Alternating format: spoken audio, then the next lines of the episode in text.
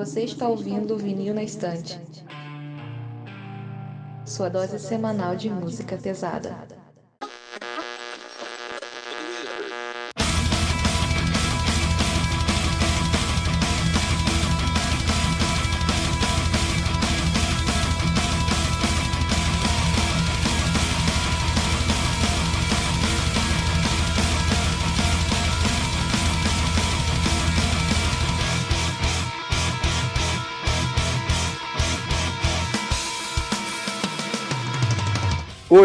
Eu. Hum. Sou o Lucas. Boa noite, eu sou o Paulo. Oi. Hum. Moto. Eu sou a Gabi. Cara, eu sou o Peralta, tá ligado? Sabe? Oi, eu sou o Sander e. Pera, o que, que eu ia falar mesmo? É. Toque me voe.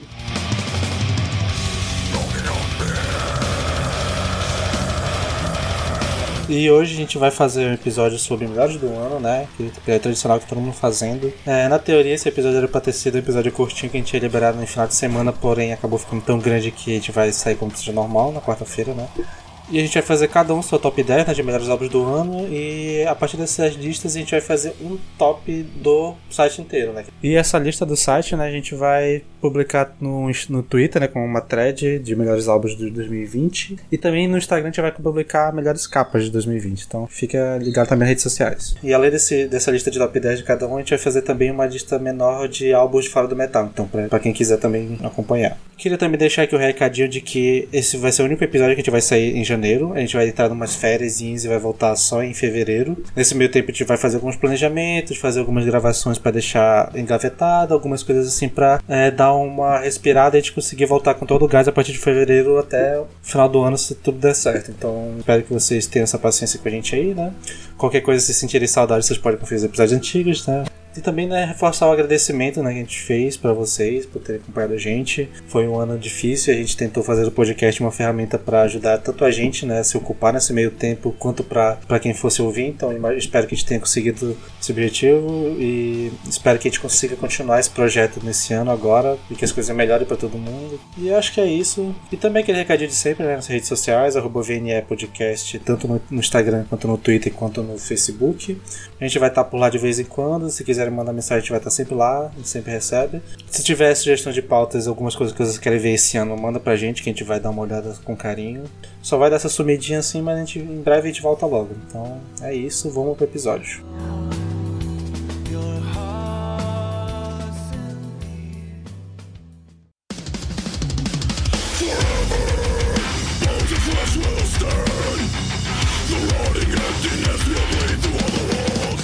Bom, então a dinâmica desse episódio é que cada um montou seu top 10 e a gente vai atribuir pontuações para cada posição. Então, quem, o álbum que pegar em décimo lugar vai pegar um ponto, e nono pega dois, e oitavo pega terceiro e assim por diante, até o primeiro lugar ficar com 10 pontos. No final, a gente vai ter aqui uma, um super computador da NASA que a gente contratou aqui para fazer a soma dos resultados, e a gente vai montar um top 10 do vinho na estante de álbuns lançados em 2020 que a gente vai publicar também separado e tal, vocês vão ver vai ser mais da hora. Mas a gente vai.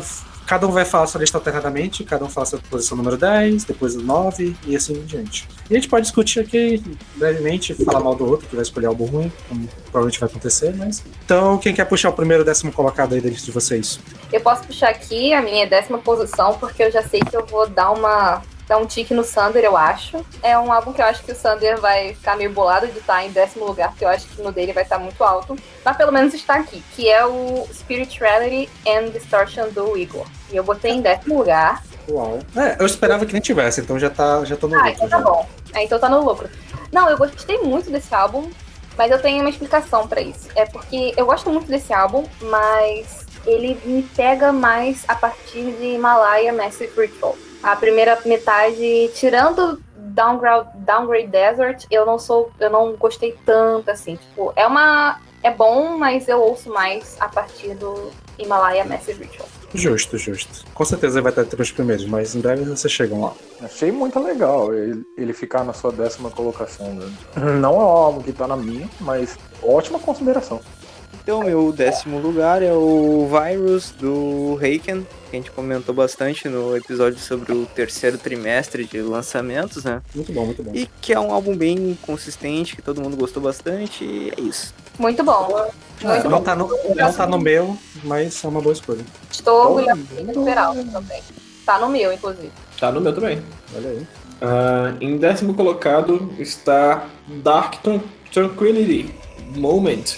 Ouvi Interessante. algumas vezes, conheci essa semana, mas já entrou no top 10 tranquilamente, porque é muito bom. Eu gostei demais de ouvir e, sei lá, eu, eu tenho certeza que eu vou gostar muito dessa banda ainda. Era um álbum que eu esperava que você tivesse na minha lista, então eu já tô feliz. Era um álbum que eu esperava que não estivesse em lista nenhuma, mas tudo bem. Tu é um otário, um otário. É do Paulo, né? Bom, o meu décimo lugar. Antes eu gostaria de fazer uma menção honrosa pro, Rei- pro Havoc com o quinto álbum dele. Mas o meu décimo lugar é o Slaughter Messiah com Curse to the Fire, que é um thrash metal misturado com black metal, que é uma coisa que eu amo. Eu acho cru, eu acho ótimo, excelente e é, eu já eu recomendei essa banda no, no primeiro episódio sim, de sim. lançamento. Primeira recomendação. É. Demorou 17 álbuns pra te falar que tinha uma, uma banda que tu não tinha falado ainda. Exatamente. Lembra o Creator antigo, isso, só, só lembrete. Pode ir, Sandro. Eu quero fazer um disclaimer antes de começar a minha lista. eh, Se vocês quiserem fazer depois na de vocês também, que eu, eu adotei um parâmetro que eu escolhi os 10 álbuns que eu mais gostei de ouvir. Então, tipo, tem álbuns aqui que eu acho que até tinham álbuns pra entrar que eram melhores tecnicamente, mas eu preferi colocar os álbuns que eu ouvi, eu quis mais ouvir do que os que eu achei melhor. Então, vai ter coisa que vão ficar de fora que eu aposto que vai estar na lista de vocês e coisa que vai estar na minha que provavelmente ninguém nem lembrou de colocar. Cara, eu Porque eu também, gostei. mano. Eu fui pelos que me tocaram mais esse ano, tá ligado? E, dito isso, minha décima posição é o álbum I Disagree da Pop, que foi lançado lá no início do ano e que eu gostei pra caralho. Ele- Eu passei o primeiro trimestre o vida inteiro e eu decorei esse álbum e, caralho, é bom demais. Rapaz, Eu- o meu. Eu sei que você amou esse álbum e ele tá numa posição acima. Pra... Sério? Sério. Olha, uau. Uau. Mas em- falando em parâmetro, o meu foi mais pra essa parte mais técnica, assim, eu fui mais chata esse ano. Indo pro nono Sim, lugar, sim. agora sim eu fico com Reiki and Virus também. É, Eu, na verdade, quando esse álbum saiu, eu dei um 7, porque eu fiquei meio assim.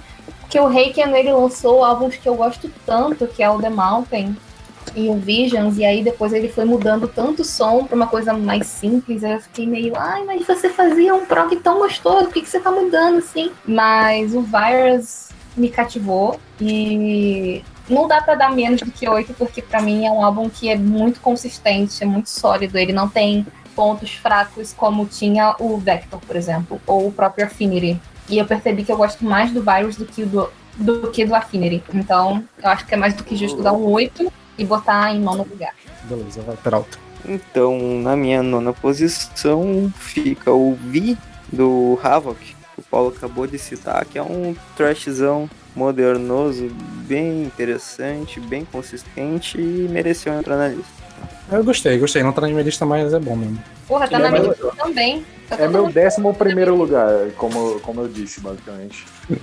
O meu tá acima ainda. O meu tá em décimo primeiro, décimo segundo também. Quase entrou. O meu nono colocado, eu acho que ninguém aqui vai comentar ou sequer ouviu, mas é da galera. é- ela foi lançada no comecinho do ano e, tipo assim, eu acho que ninguém que conhece. É Psychotic Waltz, a banda, e o com o álbum The God Shaped Void. Ah, não.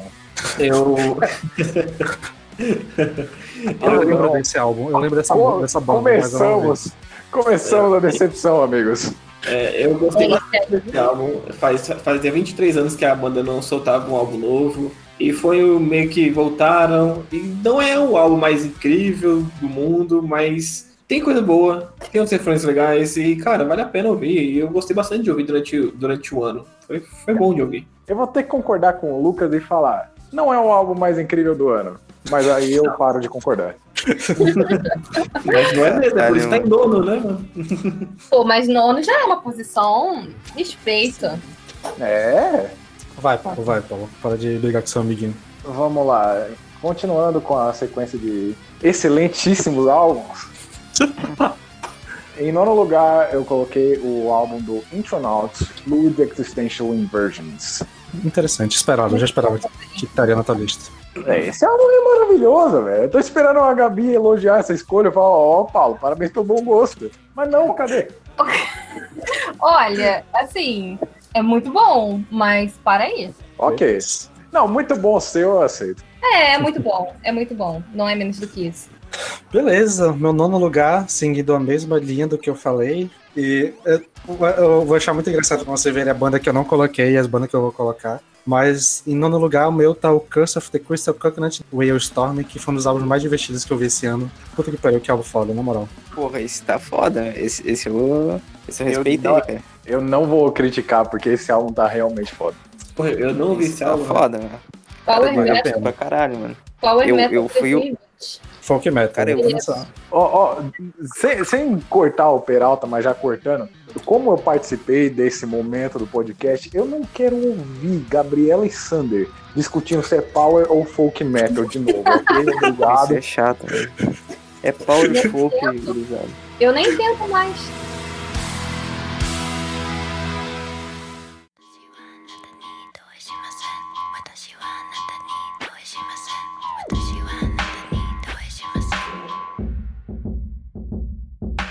Ok, em oitavo, eu fico com Poppy, I Disagree. Muito bom, muito bom. Uh, uau! Pois Muito é. bom, muito bom. Cara, mas é Álbum, álbum. coisa, né? O álbum não tem música. Assim, tem, fraca, que é Sick of the Sun. Mas o não resto é equilibra pra cima. comprometa, é, não é algo que comprometa a audição e eu lembro que eu fiquei muito viciada nesse álbum, obcecada nesse álbum quando ele saiu, porque eu nunca tinha escutado nada parecido e eu acho que ela ganha muito nisso. Ó, É algo bem É, original.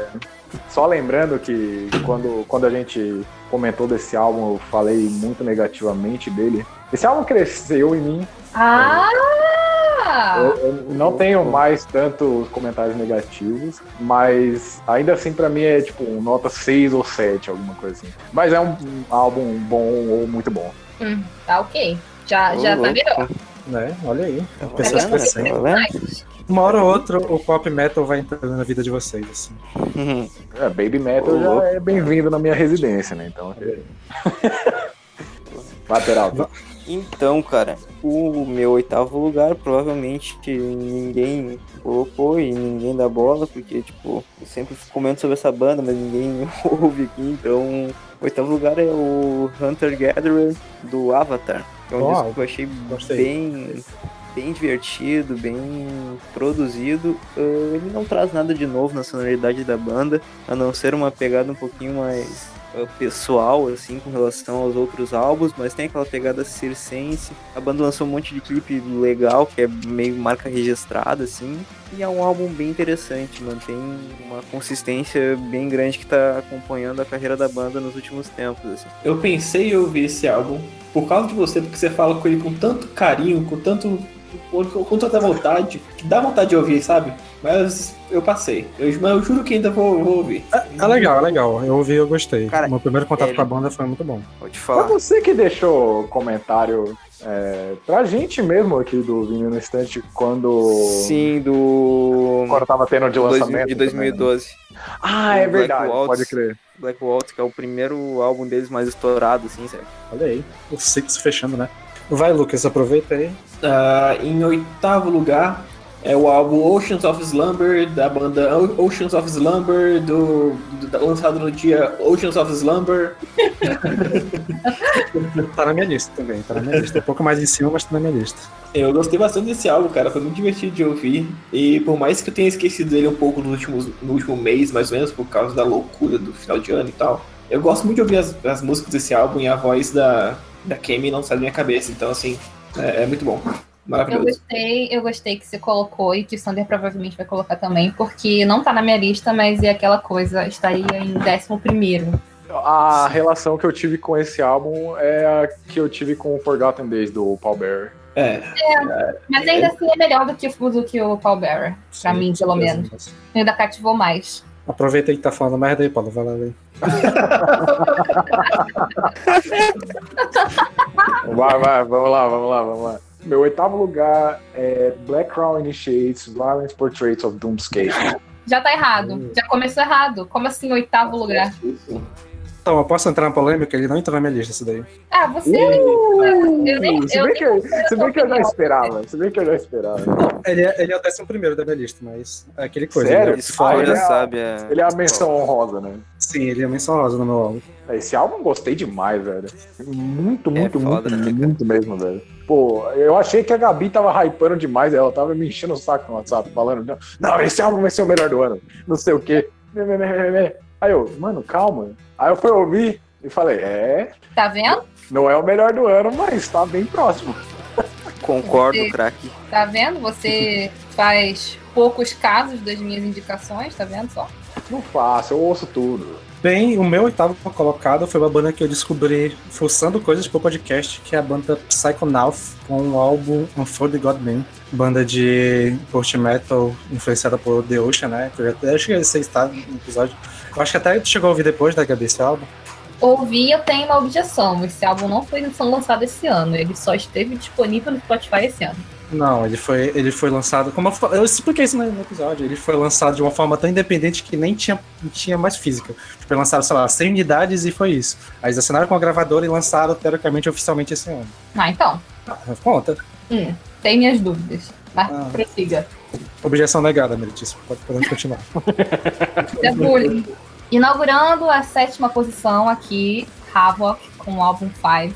Que, puta, eu achei muito bom. Pra um álbum de trash estar na minha lista é um grande feito. E parabéns, Havoc, por fazer o melhor álbum da carreira depois de vários álbuns muito bons. Então, Ele seria meu décimo primeiro. Ele seria meu décimo primeiro. Eu fiz assim uma lista, uma lista de menções com cinco álbuns. Ele tá aí no meio também desses cinco. justo. Cara, eu tô vendo que vai dar muito empate, mano. Tem muita, muita coisa se cruzando, tá ligado? Vai ser uma Uhum. porra pra, pra cal- calcular isso aí depois, mano. Thunder, Mas enfim. Thunder que lute. Não, É, culpa do, da NASA do Thunder. É isso aí. Então, na sétima Nossa. posição, eu vou concordar com o craque Paulo e vou trazer o Black Crown Initiate, O um brabo. álbum Violent Portraits of Doomed Escape. Sei lá como Esse nome é muito bom também, né? Eu jurava que esse álbum ia estar, É. tipo, em top 3 de todo mundo. Eu também, eu tô um pouco é, decepcionada, né? porque eu esperava ele estar lá em cima. Mas é um álbum muito foda, né? Álbum muito Esse foda. álbum é maravilhoso, muito bom. Prog Meu Death top três. gostoso, velho. Puta merda. Então, pra diferenciar aqui, a minha sétima posição vai ser Black Crown Initiate Violent Portraits of Doomscape. Mentira. Sério? É sério, Ô, louco. Sério? é seríssimo. Caralho.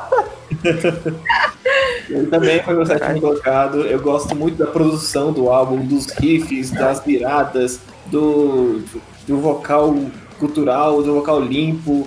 Mas ele ficou em sétimo porque tem outros álbuns que eu curti mais. E é isso. Vai, Paulo, tá próximo. Eu acho que o próximo álbum só o Sander gosta. E. Bom, meu sétimo lugar, Kralis Masca Texas. Bravo, bravo demais. Tô esperando, Lucas, tô esperando lembro- as críticas do Peralta e da Gabi. Me Ah, junta o Peralta na, na- nessa. nessa... Cara, Aquele álbum ruim lá.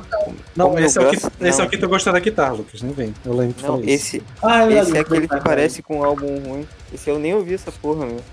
Não, A guitarra, não, a guitarra é muito boa mesmo, a guitarra é bem legal. Só isso. Meu sétimo colocado, um álbum que já foi citado, Ocean of Slumber, com seu álbum auto-intitulado. Muito bom, muito bom. Mas realmente um pouco, um pouco maior do que poderia ser, podia ter umas músicas a menos ali, mas ainda assim é um puta álbum. Puta álbum, concordo. Poderia ser melhor? Poderia ser melhor, mas é um puta álbum. Eu acho que nem melhor, podia ser menor só. Umas músicas a Também. menos tava, de- tava de É boa. verdade, é verdade. Também. É, mas nesse caso seria melhor se fosse menor.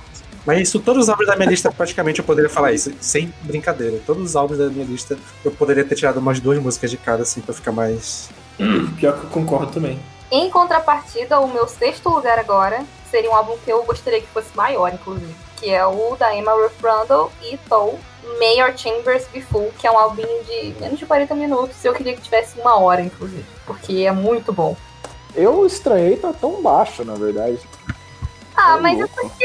ah, eu- É, eu poderia trocar com o quinto lugar, mas eu deixei o quinto lugar pra um álbum que eu ouvi mais. Justo, justo, justo. Tá certinho. Então, no meu sexto lugar, eu vou trazer um álbum que eu já comentei antes, que me surpreendeu muito, eu não tava com expectativa nenhuma, e eu me diverti pra caralho ouvindo, que é o Curse of the Crystal Coconut.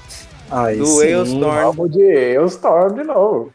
Cara, esse álbum aí, mano, eu acho que ele vai aparecer até mais, velho. Mais vezes no nosso top hein? 10. Foi um Esse álbum álbum é que me pegou bem de surpresa. assim. Vamos lá. Em sexto Vamos lá. colocado, eu vou botar um álbum que me surpreendeu muito positivamente e eu fiquei, acho que, sei lá, dois meses ouvindo só ele, que é o Quadra do Sepultura. Muito bom, muito Olha, bom. Boa, caralho. Tava, tava demorando pra aparecer, né? Não tá na minha lista. Esse não tá nem na minha lista de menções honrosas, mas vale, vale. Caralho. Estaria na minha lista de menções honrosas. Muito bom. Pois é, eu gostei muito de ver esse álbum. A bateria do Eloy só melhora. Eu tô muito empolgado pro próximo álbum deles. Tipo assim, só tão melhorando e espero que o Eloy continue foda, porque tá muito bom.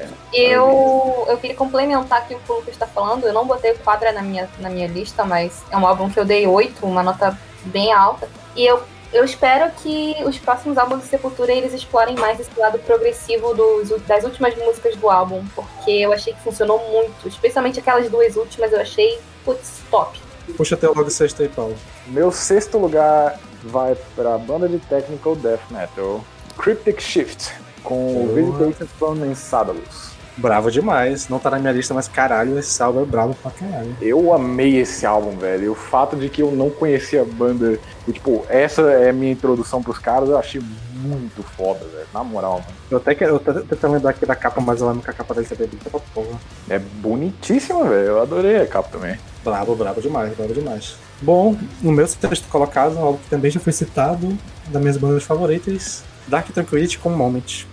Não vou repetir, né? Eu falei recentemente, mas álbum lindíssimo. É, tipo, eu acho que ele só não tá numa posição tão mais alta porque os álbuns que vêm daqui pra frente são realmente assim, tipo, é uma outra parada, mas muito bom, não, não perde nada, banda tá no gás e espero que continue lançando materiais nesse nível, na moral. When the moment comes to light the last in its eyes on you, leaving us no legacy but residue.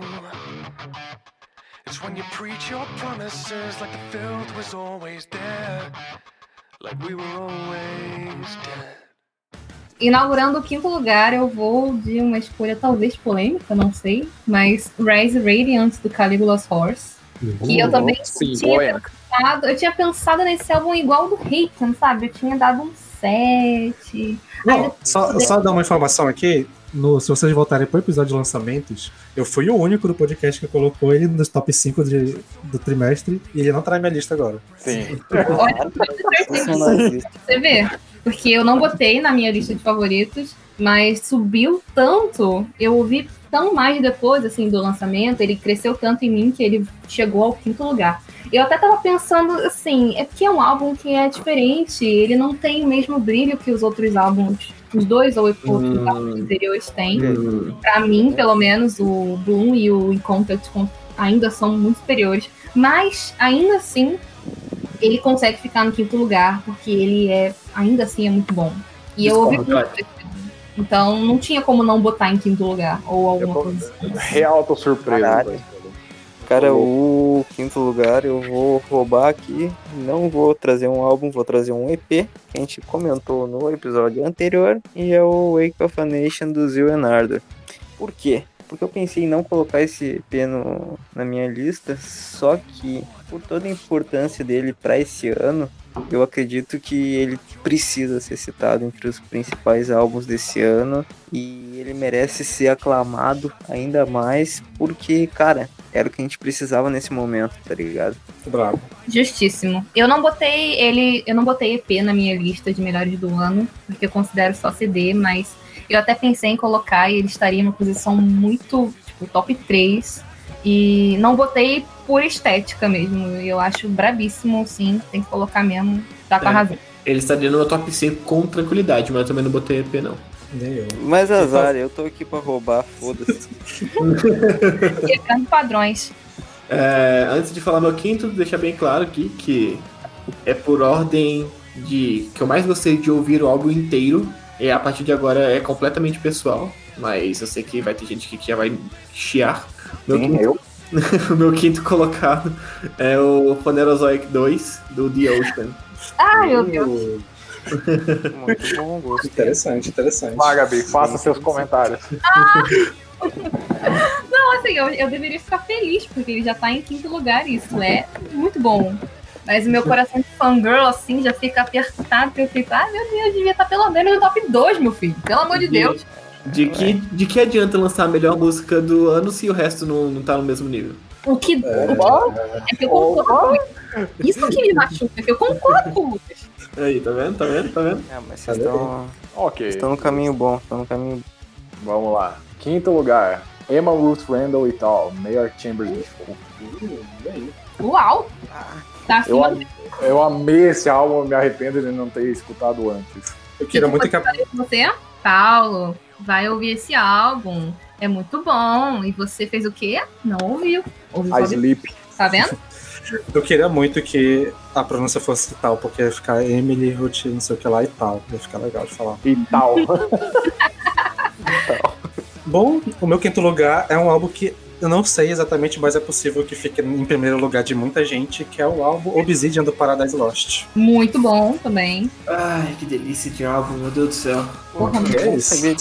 Bom pra caralho, mas é, realmente daqui pra frente tá tudo pau a pau. Eu nem vi nada desse álbum ainda. Puta que pariu, Peralta. Caralho, pera, Eu nem ouvi, cara. Ele vai ser um álbum dono de muita gente e de muitos sites. Esse álbum. Sim. Caralho, mano, eu não ouvi esse álbum, velho. É, o Real tô impressionado que você não ouviu, mano. Sério, Todo mundo mano? Eu tava... álbum esse ano. Cara, Pra quem não gosta de eu... Paradise Lost ouvir esse álbum? Cara, eu não ouvi, mano. Eu não sei. Peralta eu, eu tava... Tava muito fora, né? mas eu A não, não chegou em mim, cara. Bom, e agora, indo pro quarto lugar, justamente, Paradise Lost, Obsidian. Meu albinho, 9. Meu primeiro álbum 9 da lista, inclusive. Esse álbum é maravilhoso. Ah, é, né? O meu, Oi? nove, o meu quarto lugar, o primeiro nove também. É, o meu quarto lugar é meu primeiro 9. E. Esse álbum é maravilhoso, velho. É, esse álbum é maravilhoso. Eu ia falar alguma outra coisa, mas eu esqueci. Mas enfim, fiquem com essa síntese. Esse álbum é maravilhoso. Eu lembrei o que eu ia falar. Lembrei o que eu ia falar. Esse é o meu segundo álbum do Paradise Lost favorito. Simples assim. O álbum foi lançado esse ano e já é meu segundo favorito. Botei fé. Então, na minha quarta posição, eu vou orgulhar o Lucas e principalmente a Gabi, que é a maior fã enlouquecida dessa banda, Já até sei quem é. que é o Phanerozoic 2 do The Ocean. Meus Você bebês. já comentou pra cacete a respeito desse álbum, nem vou me alongar muito. Só que eu gostei pra caralho, foi o meu favorito do terceiro trimestre e é isto. A- a- as, as duas músicas juntas, cara, a, a primeira e a segunda, quando você deixa pra tocar assim, tipo, 20 minutos de música, cara, é muito bom, velho. Sim, Nossa, é sensacional. maravilhoso. né? Só aquilo ali já, já ganha. Exatamente, já passa de bastante álbum. tá já. É. É, em quarto lugar, eu vou com o Virus, do Heiken. Uau! Ficou pra trás pra bastante gente aí. Bastante gente botou lá no comecinho da lista. Mas eu gostei muito desse álbum. E, cara, eu ouvi Prosthetic e Canary Yellow e no repeat, assim, incessantemente. É muito bom esse álbum. Canary que Yellow. É, Porra, Canary é Yellow. foda. Eu gosto muito dessa música, cara. Qual? Canary Yellow. Não, eu não, tô, eu não tô julgando você por gostar da música aqui, só me lembrou do Death Heaven, mano. Ah, Que é brava também. é, inclusive eu gosto mais do Death Heaven, mas. Amém. Mas eu gostei muito desse álbum e a minha única chateação é porque eu não consigo botar a Messiah Complex inteira no, numa playlist, porque aí fica trocando, vai pra um, aí depois vai pra cinco, aí depois vai pra três, então é chato Porra, isso. é Mas foda, é a vida. mano. Vamos de escolha bizarra agora. O quarto lugar é uma banda que mistura heavy metal puro, assim, uma coisa Judas Priest, Iron Maiden com black metal. Ô, louco. O Rebel Wizards com Magical Mystical Indifference. Nem ouvi falar. Magical Mystical. ouvi falar também. Caralho, que porra é essa, mano? Reco- isso, mano? Recomendo ao mesmo tempo que não, porque é, é bizarro. Mas eu acho foda. Esse é o cara que critica as escolhas dos outros, tá ligado? Ele recomenda o bagulho já des desrecomendando. O que que é isso? É, eu Triumph, o, o, o Peralta. O que, que você esperava dele? Acabei de ouvir cinco segundos da primeira música aqui e gostei. Eu vou ouvir depois. Se não fosse a parte de Judas Priest, eu ouviria também. Nossa, é muito difícil gostar do Sander às vezes, né, velho? Muito. É, meu. Vocês me entendem. Vocês, agora vocês entendem quando eu, quando eu surtava com o Sander nas, nas gravações. Bom, Exatamente. então, para fechar as escolhas óbvias, que depois daqui só vai ter álbum que eu acho que só eu vou escolher, vamos de The Ocean com Faranazac 2. Puta álbum, Sim. mas é aquilo. Já comentamos, né, os motivos e é isso. É isso aí. Ah, mas eu, quando chegar na minha hora de botar esse álbum, eu vou comentar, gente. Ninguém vai me. À vai vontade, à vontade. impedir.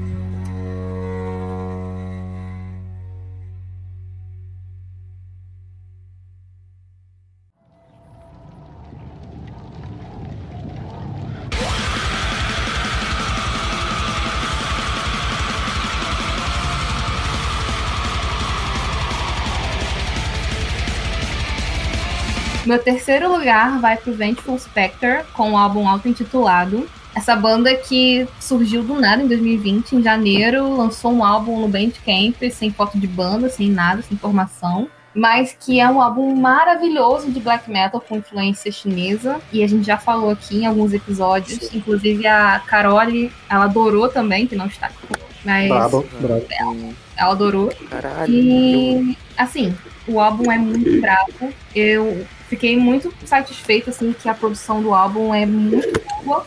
Apesar do som ser um black metal bem tradicionalzão, tem essa produção muito boa e a influência da música chinesa que é belíssima. Então, eu recomendo pra geral e assim, recomendei pra muita gente, todo mundo gostou. Não tem muito erro.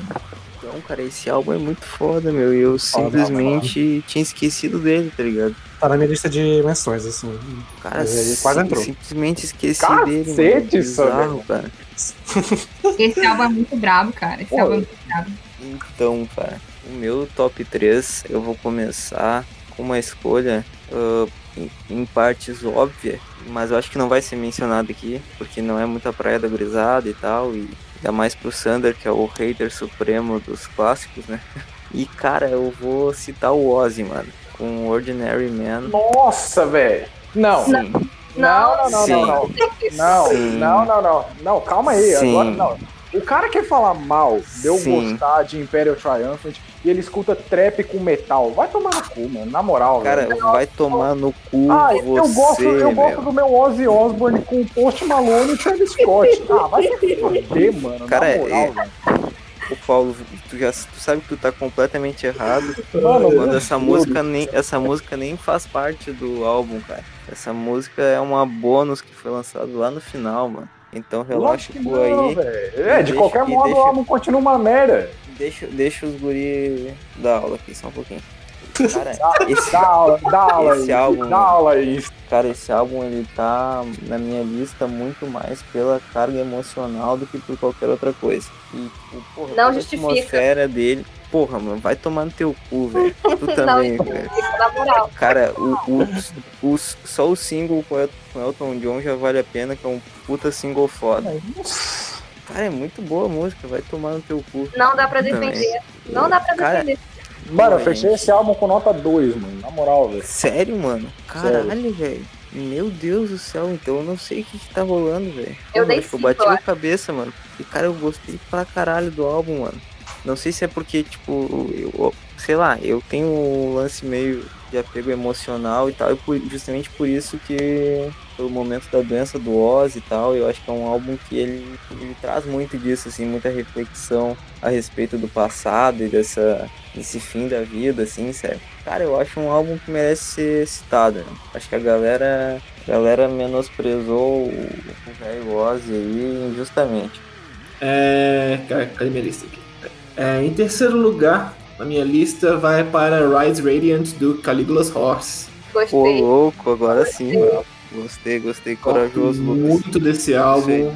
Eu, quando eu ouvi ele pe- pela primeira vez, eu falei, pô, tem as três músicas legais, mas o resto é mais ou menos. Depois eu ouvi umas, mais umas duas, três vezes e me apaixonei pelo álbum inteiro. Tipo, até Ah a lá. música Ah lá, que eu como não é gostava cresceu pra caralho. É muito bom, é muito, muito Ele é bom. muito grower, cara. É a primeira vez que você ouve, você fica, ah, ok, ele é legal. Aí você ouve mais um pouco e fica muito legal. Aí na terceira, quarta vez que você ouve, você fica, meu Deus, isso é muito bom. É um álbum que tá crescendo cada vez mais pra mim, velho. Meu terceiro lugar vai pra um álbum que eu sei que vai decepcionar muita gente aqui, mas foda-se também. Cold Orange com Underneath. Não me decepciona porque já esperava essa merda. Nem eu vi. Nem sei quem é. Eles não estão perdendo nada. Cara, eu ouvi, mano, mas não me- esse disco não me não me impressionou muito, cara. Foi meio whatever assim. O anterior eu achei bem superior. Nossa, o anterior era muito melhor. Não, o- Muito O melhor. anterior é brabo, velho. O anterior é brabo. Meu top 3, né? Como eu falei, daqui pra frente só vai ter algo que ninguém vai citar. E como eu já falei no último episódio, o meu top 3 é da Konya com Under Godless Veil. E é isso. Mano, por vocês que não gostaram. Pau. Ele já começa na defensiva. Ele joga granada e já se defende. Exatamente. Foi do ataque que vocês fizeram no último episódio? Não, ou não foi ataque. Não, não foi um ataque. Não, não. O Paulo foi o ataque. Foi pessoal, assim. Tudo que o Paulo não faz ataque. Mas eu não fiz ataque. Tá literalmente ataque gravado. pro Ozzy. O Paulo tá muito tá muito exaltado, ele vai ver o dele. Mas bora lá, vai, continua aí, Gabriel. Ok. Top 2, né, galera? Então, meu segundíssimo lugar vai pra meu queridinho Black Crown Initiate, Violent Portraits of Doomed Escape, que todo mundo quis colocar em oitavo lugar, mas merecia muito mais do que isso. Então ele está em Só É só uma honesta. fazendo. Porra, mano. Na moral, me respeita. Esse é engraçado que tem uma música nele que tá na minha lista de melhores músicas do ano, mas ficou na minha lista de menção. Mas é bravo, é bravo sim. Muito bom. É muito bom, é É é justo. eu só não dei 10 pra esse álbum por causa da música que é um, sei lá, um canto mongoliano. Que eu É, achei Que não tem nada a ver, né? Não, Não tem nada, a ver. a ver com o resto do álbum. É, Ainda é tipo, é bem- grande, tem dois minutos e pouco, sabe? Pra bem quê? deslocado, né? E a última música que eu achei que não precisava, porque a Holy Silence já fechava muito bem o álbum e não precisava de uma música de recapitulação, assim. Eu achei que ficou meio. Não precisava. Mas, tirando isso, todas as músicas de verdade, de fato, do álbum eu amei. E eu considero já o melhor álbum do Black Crown Initiate. Eles deram muito mole nessas duas músicas, porque eles poderiam ter entregue o melhor álbum do ano pra mim. Poderia, inclusive, acima do meu primeiro lugar, que todo mundo já deve saber qual é. Caralho, esse ponto eu concordo. meu. Mas, putz, cara, mesmo assim, muito foda o que eles entregaram. Não mesmo. Enfim. No segundo lugar, eu vou falar de um álbum que marca essa nova fase numa banda s- mega clássica e que agora parece que reencontrou, se reencontrou e isso tudo numa nova sonoridade, que é o Sepultura com o Quadra, Olha! que a gente já que nós já elogiamos muitas e muitas vezes o Eloy, que é o cara que é, para mim é o responsável por essa evolução na sonoridade do Sepultura, né? E porra, vamos ver o Sepultura, sei lá, metendo prog, fazendo um som super moderno, porra, uma banda lá dos cafundó dos anos 80 fazendo isso em 2020, cara. Mano, isso me deu muita alegria, tá ligado? Bora lá. Em segundo lugar, um álbum que eu acho que ninguém mais vai falar desse álbum. Eu tenho quase certeza, na verdade. Mas me tocou demais e, e só não tá em primeiro porque o meu primeiro é muito foda. Flowers of Evil do Uber. Muito bom. Não é metal, Ué, mas muito bom. Caralho! Vai, Caralho, me pegou muito de surpresa, mano. Tá bom, velho. Caralho, me Não. pegou Não, é muito de tipo assim, surpresa, velho. Eu botei esse álbum na minha lista de melhores não metal. Por isso que eu não botei na minha. Ah, mas. Eu não botei na minha porque eu dei 7, mas ainda assim eu gostei muito. Esse álbum é bom pra caralho, velho. Meu vai estar de metal aqui porque eles já foram metal antes, mas esse álbum realmente não é metal. Mas é muito bom. Esse álbum aqui eu, eu ouvi, eu ouço ele toda semana, basicamente, e nossa, é muito bom. E, cara, não sei, eu não tenho adjetivos suficientes pra falar desse álbum. É, toda vez que eu ouço ele, eu, eu percebo que tem momentos que eu gosto mais ainda, e sei lá, é, é maravilhoso esse álbum, de verdade. Ô, Lucas, tu já ouviu Assassinations? Eu ouvi a primeira música, achei realmente mais grandioso, mas eu ainda sou viúva do Flowers of Evil. Depois eu ouvi o Assassinations. Ok. Justo. Ahn, segundo lugar vai pro Ulcerate com Stand to Death and Be Still. Uau, tava te esperando né, isso daí chegar. Uhum. Tava demorando também.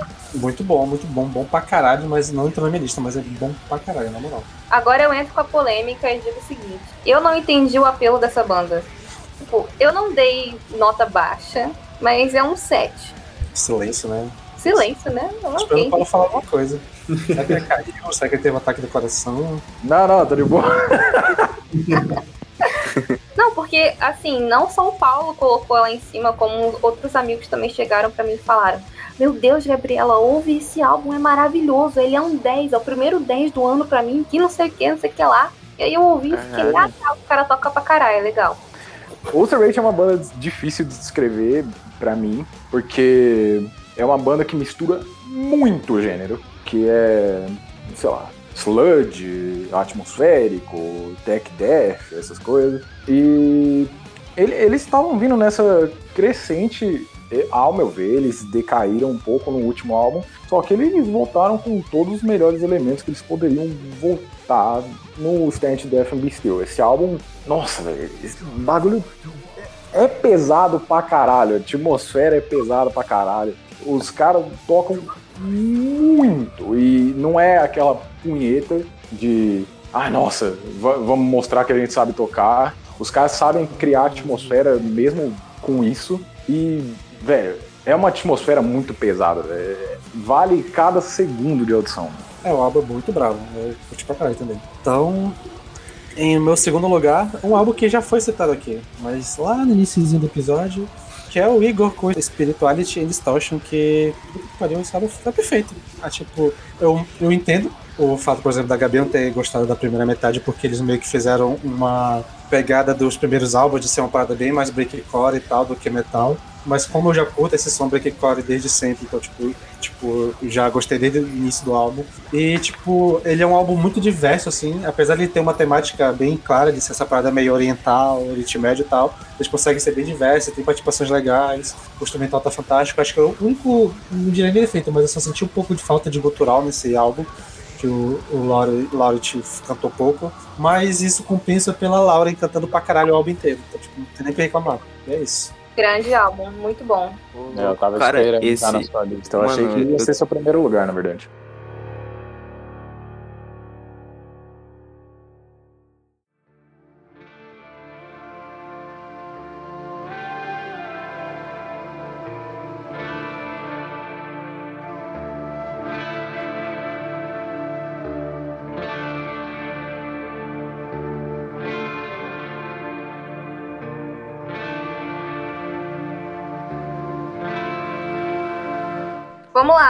Primeiro lugar, o álbum do ano, pra mim, não é surpresa pra ninguém, que é Phanerozoic 2, Mesozoic, Cenozoic do The Ocean. Eu já queria falar logo assim que eu não dei 10 pra esse álbum, eu não dei 10 pra nenhum álbum esse ano, apesar de ter achado o ano excelente pra música. Também tive álbuns fora do metal que eu adorei, que eu dei 9 também, que eu ouvi demais, mas não dei 10. E o motivo pelo qual eu não dei 10 pro The Ocean, eu já tinha falado no episódio de lançamentos do terceiro trimestre, que é que eu achei que algumas músicas assim do The Ocean, elas não são tão fortes como elas foram no- na primeira parte, no Phanerozoic One, mas hum, eu acho que foi a proposta que eles quiseram apresentar que é diferente. Tanto que nos vídeos de entrevista, eles falam que a, a proposta deles é realmente entregar o álbum mais minimalista, uma Mais parte pé no chão, né?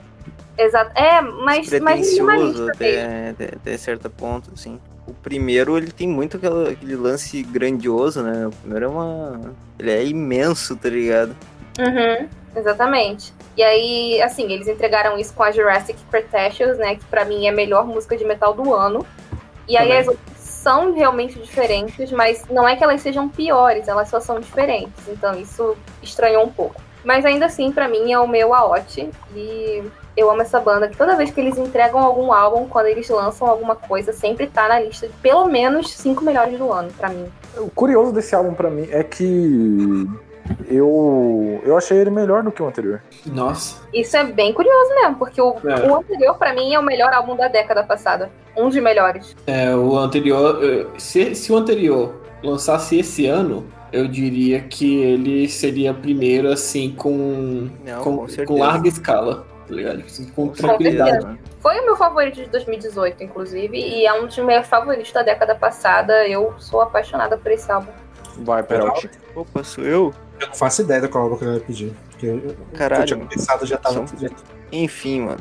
Ah, na primeira posição, eu vou cumprir meu dever aqui no podcast e vou trazer o Caligula's Force com o Rise Radiant. Agora Uau. vocês entendem por que, que eu defendi tanto esse álbum. Uau. Cara, cara, eu não sei o que, que rolou, mano. Mas assim, ó, é- foi bem como a Gabi comentou, assim. A primeira vez que eu ouvi ele, pensei, hum, esse é um bom álbum. Na segunda vez que eu ouvi, eu pensei, hum, esse é um álbum foda. E cara, de umas semanas pra cá, mano, eu tenho ouvido esse álbum pra caralho, velho. Pra caralho, mano. E tipo, todo mundo que eu mostro canções desse álbum, o pessoal pira, tá ligado? Até gente que nem é ligado em metal, curte pra caralho. Eu pensei, cara, esse álbum tá, tá me enlouquecendo, mano. E como eu não sou músico e não tô aqui pra analisar a técnica, eu mantive meu critério de todos os votos com o coração. E cara, esse foi o disco que mais me tocou nesse ano, mano. Achei bom, achei legal, Bravo, bravo. achei bem bom. Boa, boa escolha, cara. É uma ótima escolha, na verdade, de verdade. E Eu, eu também achava, quando ele, quando ele lançou, eu falei, caralho, esse com certeza vai ser o álbum do ano pra mim. Mas aí aconteceu uma- outras coisinhas aí a mais. Então, primeiro lugar, vai pra um álbum que, que é de uma banda que eu nunca ouvi antes desse ano. Nem sabia que existia. E é estranho porque é uma banda já antiga. E é um álbum que eu ouvi a primeira vez, achei legalzinho, a segunda vez achei muito bom e desde quando eu ouvi pela primeira vez, eu não consigo parar de ouvir, que é o Obsidian do Paradise Lost. Estou tanto com os pés porque com as mãos estou aplaudindo. Eu acho esse álbum maravilhoso, assim, tipo, eu não consigo pular uma música e, cara, é isso, eu não consigo pular uma música desse álbum. Tipo, as músicas são diferentes, o, o vocal, ele é perfeito quando ele tá, quando ele tá limpo, ele é mais perfeito ainda quando é gutural. Eu acho que os riffs estão ótimos, eu acho que o- todos os refrões são muito bem escritos, são muito bem feitos. Tem, e, tipo assim, quando você ou- ouve os solos de algumas faixas, você fala, caralho, é um solo de, uma- de um cara que, sei lá, tá querendo tocar bem e tá querendo impressionar, e você pensa que é uma banda nova, mas não, é uma banda que tem mais de, sei lá, 25 anos, mais de 30 anos né, de, de estrada quase. Então, assim, mano, é muito bom, esse álbum é maravilhoso e, sei lá, virei fã de carteirinha de Paradise Lost e pretendo continuar. Eu só. O que eu acho desse álbum, a única, a única, o único defeito pra mim desse álbum é que eu acho que ele é um pouco grande demais também. Eu tendo a não gostar muito de álbum que tem muitas faixas e todas as faixas são, assim, médias, né? 4, 5, 6 minutos. Porque acaba ficando muito maçante. Mas ainda assim, as faixas são muito boas. Sim, eu, eu também, eu também achava isso. A primeira vez que eu vi ele, eu achei, cara, as primeiras seis faixas são maravilhosas, o resto é mais ou menos. Mas você ouve o resto depois, depois de um tempo, você fica, caralho, é tudo muito bom. Uma Mas das favoritas. Ah, tá. Ravengast, por exemplo, é muito bom. E Hope Dies Young é muito bom. Defiler é ótimo. Então, assim, sei lá, eu não consigo. Que, Não, é, é, o- é o é o álbum do ano pra mim, com certeza, com facilidade. Uma das minhas faixas favoritas tá no final, que é Forsaken. Eu amo essa música. Exatamente, é muito bom, é ótimo. A Defiler é a minha favorita, é realmente tá pro final também do álbum. Forsaken? Defiler. Ah, muito boa também. Defiler é ótimo. Bom, agora é hora do pessoal do podcast me bater, né? Virtualmente. Meu primeiro lugar vai pra Imperial Triumphant com Alpha V. Errado, alguém quita esse garoto do podcast agora. Brabo esse álbum. É, Não tá na minha eu- lista, mas é brabíssimo. Brabo de ruim. Eu, cara, eu, eu, não, eu nem vou falar minha opinião a respeito desse álbum, a minha opinião a respeito dessa banda, que eu tenho medo que algum familiar de algum integrante esteja ouvindo e fique profundamente ofendido, tá? Cara, eu nem falo também a minha opinião, que o Paulo já sabe que eu acho isso uma completa merda. Eu acho que é uma das piores coisas que eu vi esse ano. Eu não consigo entender o apelo dessa banda, então assim, ele já sabe também. É punhetagem musical, eu não sei, cara. Bom, o Imperial Triumphant é uma banda de metal experimental com black metal e death metal e é, avant-garde também, essas misturas loucas com é, free jazz até. E a proposta da banda sempre foi representar Nova York com o som, de acordo com eles mesmos. Que é para representar o lado sujo de Nova York, é para representar que é uma coisa glamurosa, uma coisa bonita, mas ao mesmo tempo uma coisa extremamente extremamente caótica, extremamente suja, extremamente bizarra também. Ao mesmo tempo que você pode estar na, sei lá, Times Square da vida, que é uma, rua linda assim, você pode estar no Brooklyn ou no Harlem, todas essas coisas, toda essa coisa mais feia, digamos, de Nova York. No quesito musical, assim, pra mim é uma coisa caótica. Pô, eu vi muita gente falando que é um disco pra músico, o que eu não entendo, mas ok. Ahn, e é, cara. Os caras melhoraram o que eu achei que não dava pra melhorar. O Bio Luxury já é um CD que eu gosto muito mesmo, que é o CD anterior. E o Alphaville melhorou. Os caras conseguiram fazer um CD, ao meu ver, é, mais de fácil acesso, só que ao mesmo tempo ainda desafiador. É, é uma coisa para um CD de black metal extremamente bem produzida e os caras sabem criar atmosfera demais também com todo todo o caos que é a música. Então, Assim, Paulo, é pra, isso. pra não dizer que eu só avacalhei o álbum, cara. Quanto ao lance da atmosfera, realmente a atmosfera que eles imprimem no, nesse disco é extremamente densa, tá ligado? Isso eu acho que é muito bem construído, tá ligado? Eu vi uma review desse álbum é, comparando ele a, tipo, um filme de terror muito antigo, que ao mesmo tempo é uma coisa é, bonita, assim, de se ver, aquela coisa em preto e branco, todo, todo glamour da cidade e tal, não sei o que, e de repente tem gente esfaqueando uma outra, assim, sabe? Tipo, essa comparação eu fiquei, tipo, hum, talvez represente bem a vibe do álbum. Só que no caso as pessoas são os nossos ouvidos, né? Que são esfaqueados com esse álbum. Não, Sander, Justamente. Concordo em número e grau. Posso então? Pode dar? pode ir, Sander. Vocês imaginam qual é o meu primeiro álbum? Tipo, ele é bem óbvio. Dracônio. Olha aí, rapaz. Não, já foi. Já foi? Não, Eu É tô o terceiro dele. não. O terceiro foi Drac... Não, Tu falou qual agora? Eu, Dracônio. Ah, não, não. Não rimou, mas não é. Não, Catatônia. calma aí, ca- calma aí, calma aí. Rimou. Catatônia. Catatonia. Catatônia. Mentira. Caralho, ninguém, ninguém falou de Catatonia, mano. Eu sei. Caralho, velho, como é que passou batido, mano? Eu não vi esse Ah. álbum. Bom, Catatônia mesmo, Samir? posso, posso, posso? Posso? Claro. Já, já vi que eu tenho que me defender de novo aqui, né? e para surpresa de, de poucas pessoas, né? Que eu acho que todo mundo que me acompanha sabe o quanto eu falei desse álbum esse ano. E dessa banda, quando eu falo dela sempre, que é o Catatonia City Burials.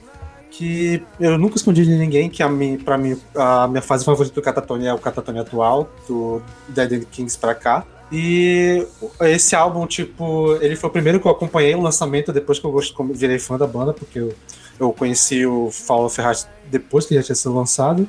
E caralho, eu, eu- tipo, eu não consigo explicar assim, tipo, racionalmente porque eu gosto tanto dessa banda e como cada música desse álbum, pra mim, tipo, não tem defeito. Tipo, é só preciso ficar ouvindo o Jonas Rex cantando, e é isso, bicho. Ah, tipo assim, ele, eu, assim, sendo um pouco mais racional, assim, ele sofre com um problema que todos os álbuns da minha lista têm, que eu acho que tem uma, uma duas músicas que poderiam não ter, mas até aí todos os álbuns da minha lista também tem esse problema, então tipo, não vai ser por isso que eu iria delimitar. E tipo, tem tanta música foda nesse álbum que eu não vou nem começar a citar aqui, mas só pra dar exemplo, tipo a Rain, a, a- os três singles que saíram, principalmente a Lecker, que é linda pra caralho, e foi um estranhamento ouvir de primeira, porque ela é uma música que é tipo uma bateria eletrônica, um, um- uns teclados esquisitos, só Jonas cantando, mas que depois vai crescendo pra caralho. Porra, as participações que tem na Vendish, o solo da Untronic, que eu vivo falando que é a minha faixa favorita, que o solo é maravilhoso, então, tipo, é perfeito, é isso aí. Eu sou tão maluco nesse álbum que eu tenho um pôster dele na minha, na minha parede, eu comprei a versão física dele, tipo, é isso, eu, eu amo Catatone. E não seria diferente com esse álbum, não me decepcionou nem um pouco. Eu acho que ele é uma, foi uma progressão bem natural do Fall of Hearts. Deixou um um pouco menos prog que o Fall e um pouco mais, assim, contido, até porque era pra ter sido um álbum solo, né, do Jonas, que ele resolveu juntar com a banda, mas é isso, cara. Bom pra caralho. Eu achei surpreendente porque eu, assim, eu tava hypada pra esse álbum um pouco, porque eu gosto muito de Catatonia, mas eu ouvi, aí no Hype Train eu dei 8, mas aí depois foi diminuindo a nota um pouquinho, porque achei que faltou um pouco de, sei lá, não achei tão cativante assim, mas talvez eu precise ouvir mais também. Cara, eu, Sim, eu me sim. surpreendi muito, mano, porque eu nem lembrava mais desse álbum, cara. Eu nem lembrava mais que esse álbum tinha sido esse ano, mano. É isso, é tipo isso aí também. Cara, Cara, eu, Mas eu, mas eu digo isso porque, tipo, não pelo, pelo álbum ser ruim, porque eu ouvi ele uma vez e pensei, hum, ok, é um bom álbum, tá ligado? Mas não, não revisitei, que Ele é um esse- álbum diferente porque ele é bem. Ele, ele é bem simples, assim, no estilo de composição, porque ele era pra ser um álbum todo só voz, voz violão, voz teclado, tipo, bem, bem simplesinho. Aí o, o Andy deu uma, uma é, incrementada e tal. Mas ainda assim, cara, tipo, eu acho que é o que precisa pro Katatani, é só isso, é só ter Jonas lá, tipo, ele é. Cara, ele mas é se falar, isso. te falar que eu acho que ficaria melhor se o álbum fosse assim, sabia? No violão. Ia ser algo diferente, eu acho que ficar bem interessante, até porque a voz do Jonas carrega qualquer coisa, né? Então, Puta, Uma coisa, um Uma coisa que eu achei, um detalhe assim que eu achei legal, que eu acho que pode ser mais explorado, é que o guitarrista novo, que eu acabei de esquecer o nome dele, ele meio que teve uma liberdade de fazer uns solos mais longos e tal, coisa que não tinha nos últimos álbuns. Tanto que tem a abertura daquela que até clipe, que eu esqueci o nome dela, é, Behind the Blood, que tem aquele solozinho no início, Uhum. tem, a- a- tem umas músicas que tem solos assim no meio, que normalmente o Katani não consegue, costuma fazer tanto, então eu achei que foi um, um, um toque legal, mas realmente, assim, só fosse só o Jonas eu já ia estar amarradão, mas é, foi legal também porque foi o álbum da volta, eles tinham entrado no hiato por uns dois anos Sim. e voltaram com esse álbum e tal, tipo, é, é, é, é muito coração no que eu tô falando aqui, tipo, realmente eu não sei explicar algo lógico ou, ou bem detalhado artisticamente, tecnicamente, só é o que eu preciso e é, de longe foi o álbum que eu mais ouvi esse ano, assim, na moral. Mas é assim que funcionam as coisas. Sander, aqui esse podcast, nós fazemos tudo com o coração, cara. Isso aí.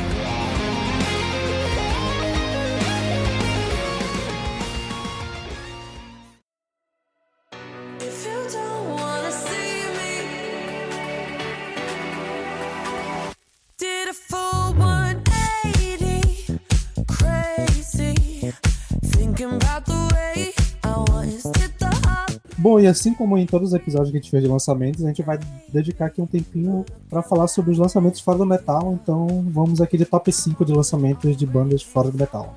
Então, pra começar o meu top 5, eu já venho logo com a indicação da Gabi, minha namorada, porque eu tava pensando, porra, o que eu vou botar no top 5? E dela soltou a famosa Dua Lipa, o Future Nostalgia, que é eu um acho que vai álbum... estar vai tá na lista de todo mundo, né? Eu acho. Sim, porra, esse pá eu- provavelmente tá na lista de todo mundo mesmo, porque, cara, é só hit atrás de hit, álbum divertidaço. ah, e, cara, é um disco que traz bem uma tendência que rolou esse ano, que é essa pegada do pop saudosista, assim, é, o revival dos anos 80, né? Que inclusive isso ainda estourou num outro álbum que também quero comentar a seguir, que vai por esse lado. Então, acho que é uma, uma nova tendência do pop para sair um pouquinho da mesmice que tava, que tava ocorrendo, assim, sabe? Embora seja meio irônico tu tentar sair da mesmice recorrendo ao passado, É. só que deu certo. É, só que Não, deu mas certo. esse, esse álbum é muito bom. Muito, Cara, muito, muito, Muito bom, mesmo. mano. Muito bom, porque assim, eu vou te falar que até hoje eu não tinha ouvido ele inteiro. E daí hoje eu tava ouvindo e pensei, cara, eu conheço essa música, essa música é muito boa. Hum, eu também conheço essa música, essa música é muito boa. Né, Então, Cara, eu é acho que outro ele aspecto, inteiro- Tá ligado? Tipo, o álbum inteiro estourou, Sim, basicamente. mano, coisa de louco, não é, um, não é um, um single que, nossa, tá tocando em tudo quanto é lugar. Cara, foi. Esse ano foi simplesmente impossível não esbarrar com esse álbum, cara. Tanto que a, a, a, a assim- Dua Lipa fez tanto remix de quase. Não quase todas, mas tipo, muitas músicas do álbum ela fez remix. E os remixes renderam tanto quanto as músicas originais. Exatamente. Sim, e assim, mano. outra coisa que ela foi muito inteligente é que o marketing em cima dela foi ótimo. Ela fez vários singles, apresentou as músicas em vários lugares, então realmente não tinha como não ouvir quase o álbum inteiro sem você precisar pegar ele de faixa a faixa. Então todo mundo conhece as músicas. Maravilhoso, vai estar no meu top 5 também. É meu Então- álbum de pop do ano. Infelizmente não acabou ficando no, no meu top 5, ficou no número 7 esse álbum, mas é, esse álbum é muito foda. Então, na quarta posição eu trouxe o Assim Tocam os Meus Tambores do Marcelo D2. E, cara, o D2 é um cara que eu acho muito maneiro, mano, porque ele faz de tudo e eu acho que ele vai bem em muita coisa, cara. E esse é um álbum, novamente, ele traz um pouquinho desse lance de MPB, misturando com rap. E é um disco bem interessante, bem interessante. E é legal, tipo, um cara com tanta com tanta estrada quanto ele, continuar lançando sempre coisa nova, coisas diferentes e coisas de bom nível. É bem interessante. Pior que esse era um álbum que eu fiquei de ouvir, mas eu acabei passando batido. Mas eu, tinha pego, eu acho que É até bem cheguei a legalzinho, baixar. cara. Tá bem Eu, interessante. Eu ouvi um pouco esse álbum e foi bem legal, mas eu não ouvi tudo. Mas realmente, esse álbum, pelo que eu ouvi, dá pra ver que ele realmente, tipo, bota bastante gênero diferente e ele se dá bem em todos, tá? É muito bom. E porra, mano, o cara, o cara canta rap, ele, ele canta samba, ele canta MPB, ele canta, porra, rock, quase um new metal, tá ligado? O cara faz de tudo, mano. Eu respeito muito o D2, velho. Respeito muito, Ah, porque ele, ele é um ele cara. é embaçado. Eu, eu não ouvi esse álbum inteiro, infelizmente. Eu, eu tenho que ouvir, na verdade. É, eu tô aqui me perguntando, na verdade, se tem algum outro lançamento nacional na sua lista. Tem, tem. É, eu tô curioso pra isso, porque eu imagino qual seja. Pode continuar.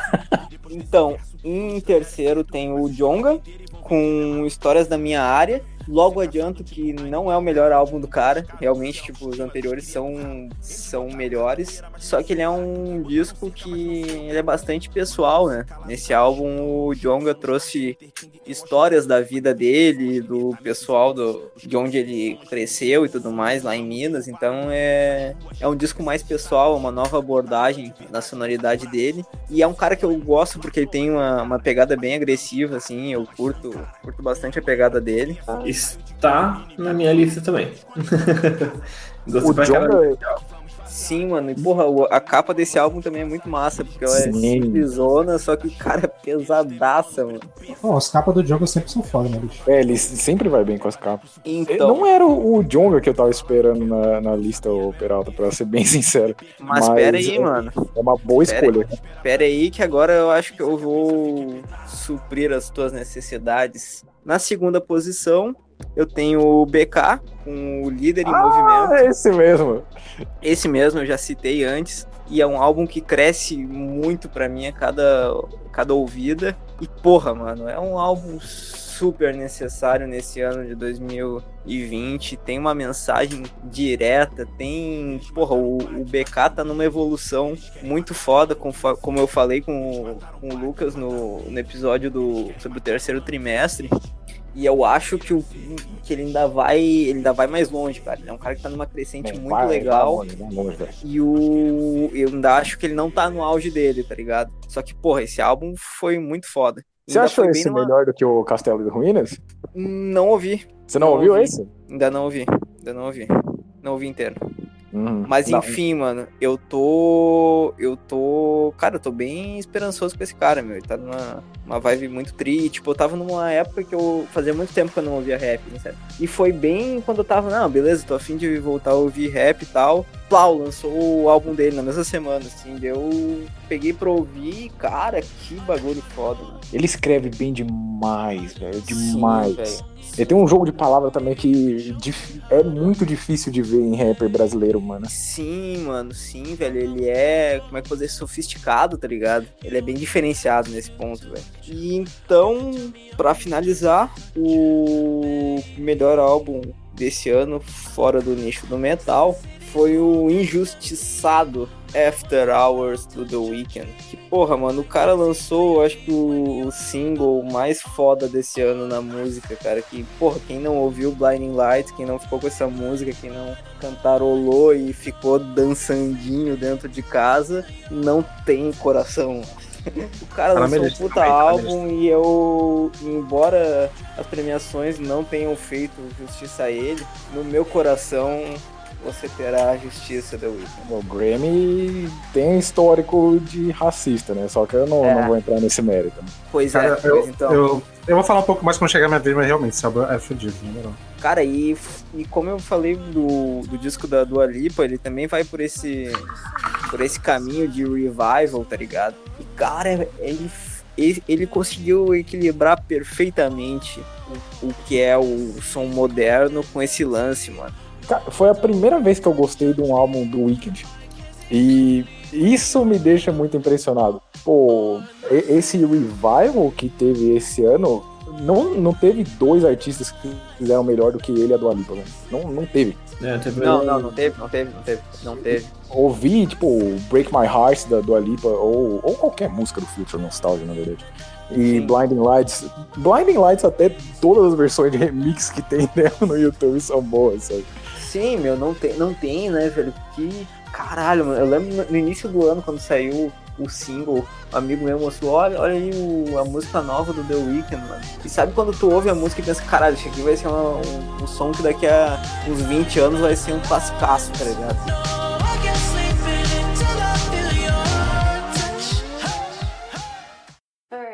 Took me three days to send you this, but. Sorry. I was in a depression, but I'm trying to come out of it now.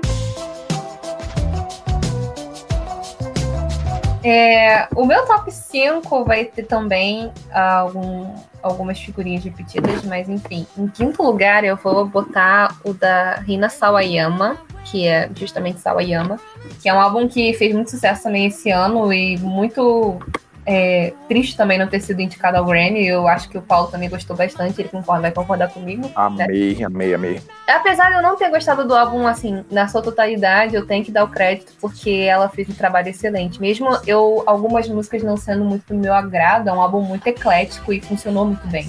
Ainda assim. Teve um, teve um momento que ela tava misturando o, pop mais experimental e o pop tradicional. Aí, tipo, ela, ela teve alguns elementos de metal, né? Se não me engano também. Sim, na Show the Fuck Up.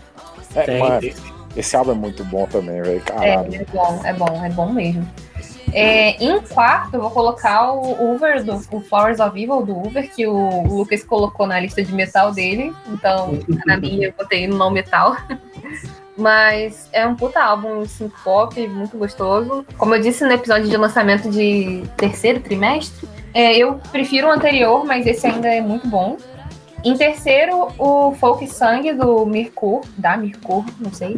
One Woman Band, na verdade, que é da Amalie Brum, da Dinamarca, de folk black. E aí ela, ela abandonou o black e esse ano ela lançou só um álbum de folk que é muito bonito. A gente falou dele né, no primeiro se não me engano. Acho que falamos, acho que falamos também. E eu gostei Caralho, bastante eu-.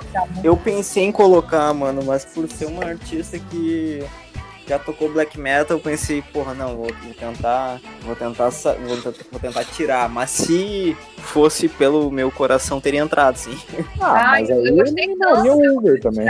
Eu gostei demais, bicho. Não, no meu top tem dois artistas, duas bandas, na verdade, né, que tocavam metal, mas ah, eu deixei, porque eu não consegui encaixar no top de metal, achei que ia ficar muito estranho. E eu falei, ah, não, tem que aparecer, porque eu gostei demais. E aí, em segundo, Dua Lipa, Future Nostalgia, lógico.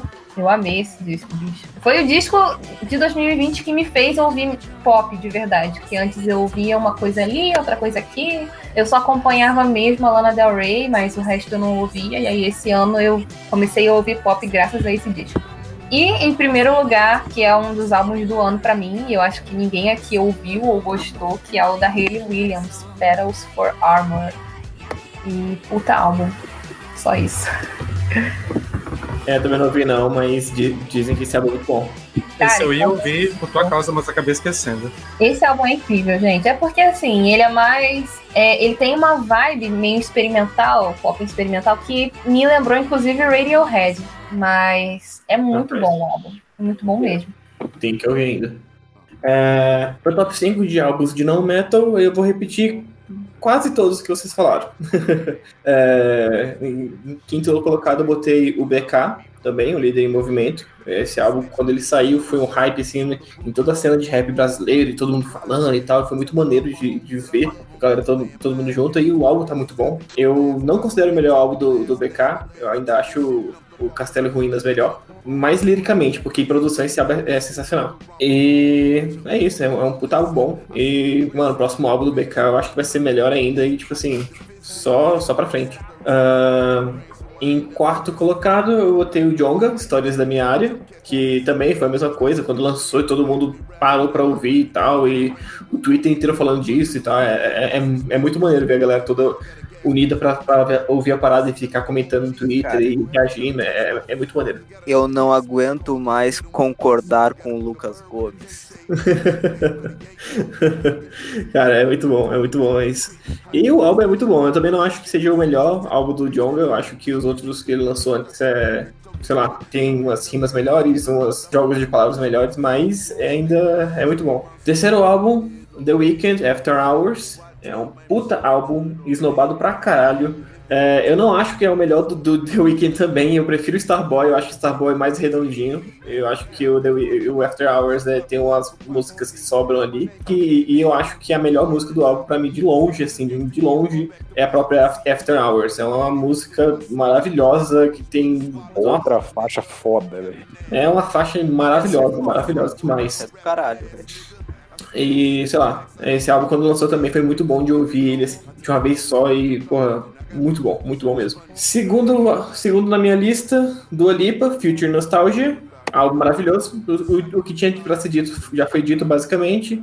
Só Perfeito. acho, só acho que o que foi que mais me, me chocou assim nele é que não é um diss para outros artistas de pop, mas é muito difícil. Eu, eu acho difícil ver um álbum de pop que é tão redondinho e tão cheio de hits. O último álbum que, é, que foi tão redondinho, tão cheio de hits, assim, que eu acho que tá no mesmo patamar ali, foi o da Liso, do, de 2019. Mas, nossa, esse álbum é maravilhoso. velho. Amém. O álbum da Lisa no ano passado foi muito bom também. Foi muito, muito bom. E, em primeiro colocado, eu acho que esse aqui ninguém vai falar, mas eu tenho que comentar porque foi o álbum que, de não metal que basicamente mandou o meu 2020 inteiro. E eu não consigo parar de ouvir e tá indicado ao, ao Grammy. E eu espero muito que ganhe como melhor álbum de rap, porque é do Freddie Gibbs e o The Alchemist Alfredo. Nossa, que da hora, mano. Não, não tá na minha lista também, mas, porra, esse álbum é muito bom, velho. Meu Cara, Deus, Caralho, mano, eu não conheço, velho. Cara, é, é muito bom. Se você gosta um tá pouquinho perdendo, de rap, se você gosta um pouquinho de rap, ouve esse álbum. É- ele é maravilhoso, cara. Tipo assim, Me manda o nome depois que eu vou ouvir amanhã mesmo, cara. Beleza. É, é- é a mistura, é, é- é uma colaboração do Freddie Gibbs, que é, um, que é um rapper, e o The Alchemist, que é um beatmaker. E eles já trabalharam juntos antes, mas agora, tipo, todas as faixas é só os dois juntos, e a galera da produção, enfim. Mas, cara, os beats do The Alchemist estão cada um mais foda que o outro, maravilhoso. Acerta muito nas batidas, mas Sim, muito, sim. muito, muito, velho. E o Freddie Gibbs, cara, ele já não é um, um jovem mais do rap, ele já tem, sei lá, mais de 40 anos. Mas o cara é muito bom, e parece que ele tá no, no melhor momento da carreira dele, assim, com tranquilidade. E o, o que mais me, me assusta no Freddie Gibbs, né, não é só as letras e as rimas, mas é o flow, cara. Do jeito que ele junta uma rima com outra rima, ou então ele pega uma estrofe, mais outra estrofe, e faz a terceira estrofe como se fosse do tamanho das duas ante- anteriores. Cara, é, é- é incrível, sério. O flow desse cara. Eu não consigo, consigo pensar em nenhum outro cara do rap que tá fazendo o que o Freddie Gibbs faz nesse momento.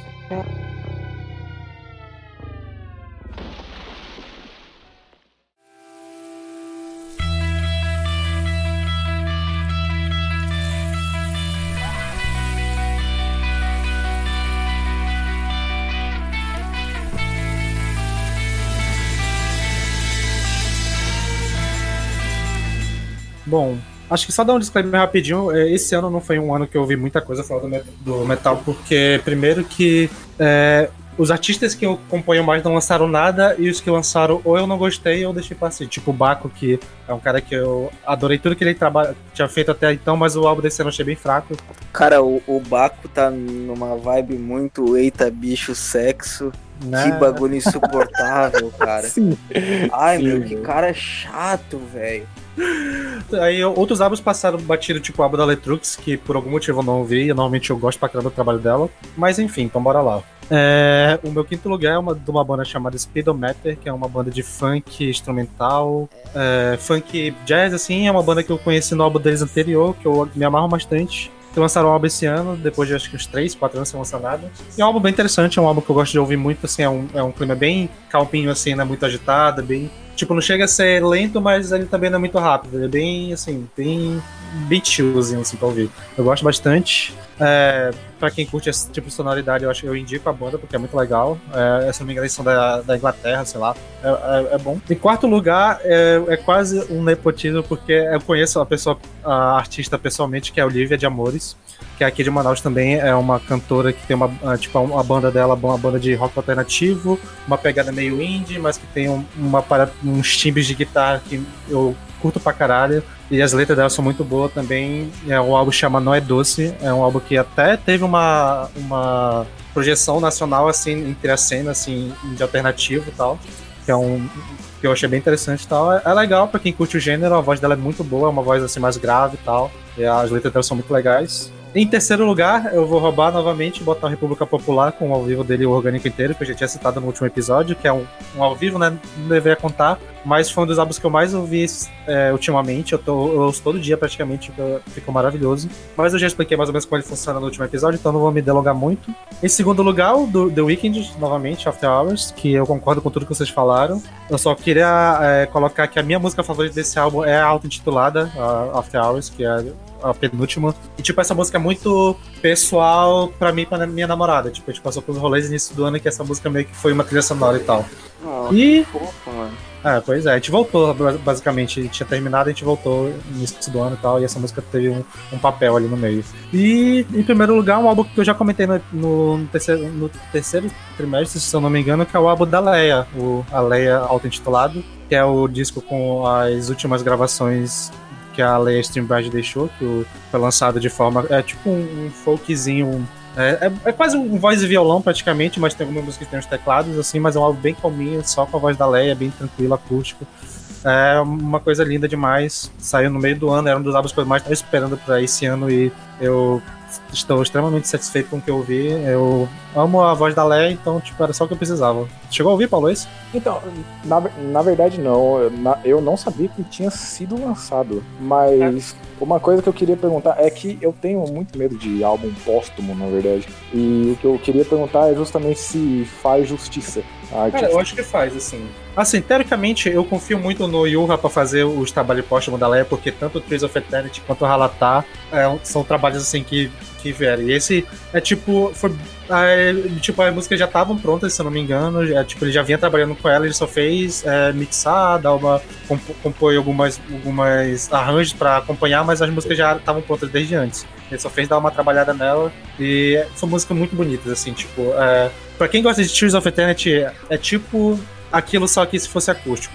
Tipo, é só a voz dela é, levando a música com o instrumental atrás só pra compor, mas o foco é a, a voz dela. E é fantástico. É, me agrada que faça justiça, porque ela foi uma puta artista. Puta artista. Chegou a hora do meu top 5, né? E eu imagino que ou o pessoal aqui não tenha gostado ou simplesmente não, não tenha ouvido, uma boa parte. É, eu gostaria de fazer duas menções honrosas. Primeiro com o álbum da Dua Lipa, né? Obviamente todo mundo citou ele. E um outro é o que eu esperava o Peralta e o Lucas comentar, que é o do Run the Jewels, o quarto álbum dele. Que se tava tendo comentário que o álbum do BK é um álbum extremamente importante pro, pro momento aqui no Brasil, o álbum do the Jewels é um álbum extremamente importante pro momento mundial. É isso. Eu, eu passei. Eu, eu, infelizmente pulei esse álbum, eu tenho que ouvir ele ainda. Mas Ah, tá perdendo, velho. Também passou batido pra mim, velho. Não ouvi, é, lançado acho que há pouco tempo, não foi tipo, sei lá, uns três meses? Não, não, foi, foi em maio ou junho, se eu não me engano.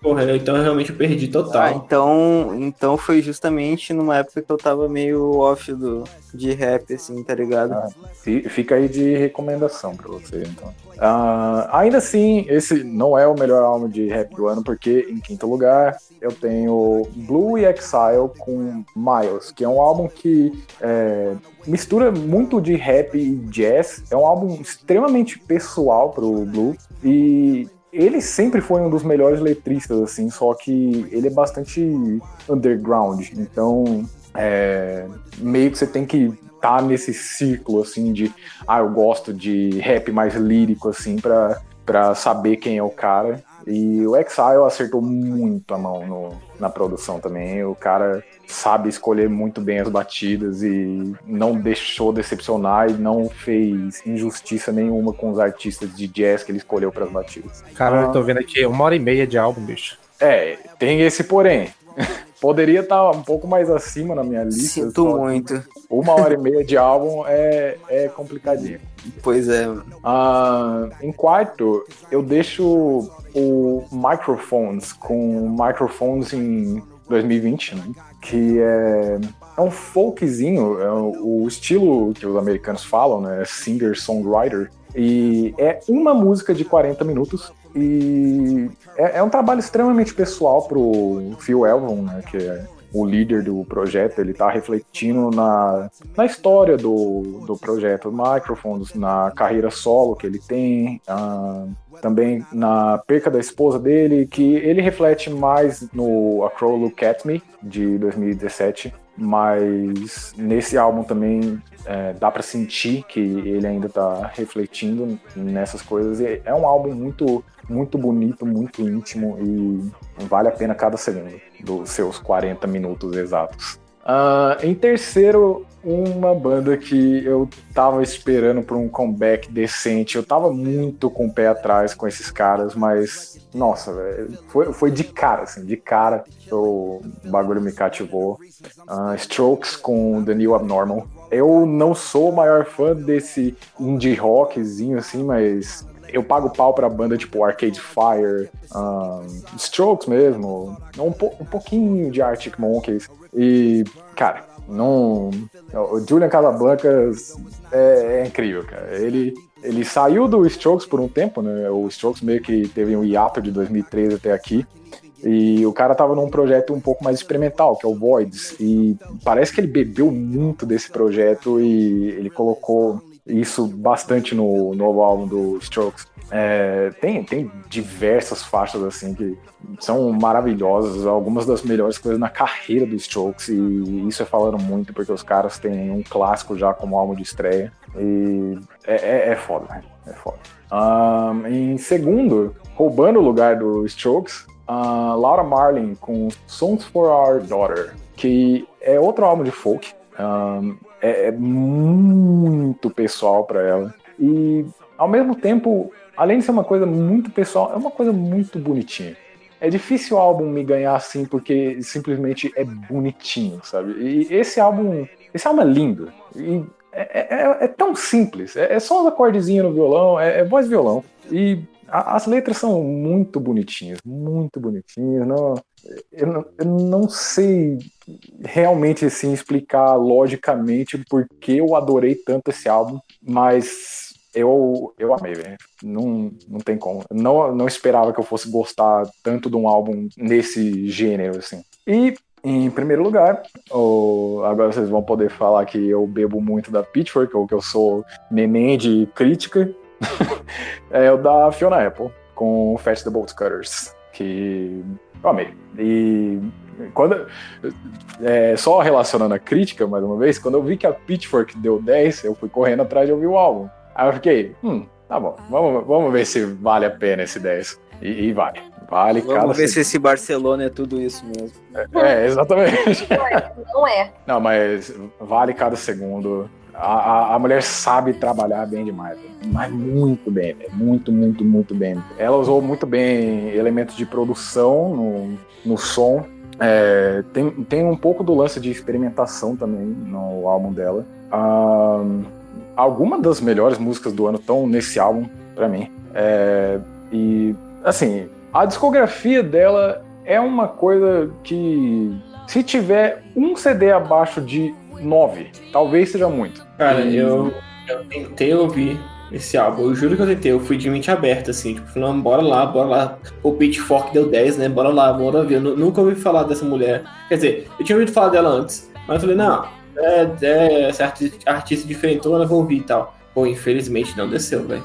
Não desceu. Sei muito bem como é, Lucas. Eu, eu fiquei com ranço desse álbum, porque todo mundo falou tão bem, tão bem. E aí, quando eu fui ouvir, eu fiquei. É isso, é isso. Não, você, é- você falar que tem um lance um pouco experimental, eu achei tudo experimental, até ah, o lance de tentar ser bom foi experimental pra mim, velho. Mas Ô, louco. Cara, mas assim, eu gosto muito de música experimental. Eu gosto de Radiohead, Bjork. Então, o da Fiona Apple não chega a ser esse nível de, de bizarrice de álbuns tipo, sei lá, Vespertine e Kirei, sabe? É um outro tipo experimental e mesmo assim eu achei, porre, meu Deus. E outra coisa, eu fui ouvir um outro álbum da Fiona Apple essa semana, que foi o When the Pawns, e eu achei muito melhor, muito superior. Falei, cara, eu consegui, pelo menos eu consegui terminar de ouvir esse álbum. O Gutters eu não consegui nem terminar. Eu acho que você iria gostar bastante do Idler Will, que é o álbum anterior. Eu vou ouvir também. Mas é, a- contrariando aqui a opinião dos meus colegas, tipo, eu, eu amei esse álbum. É, Fica de recomendação aí. E enfim, na Apple continua com uma discografia impecável pra mim.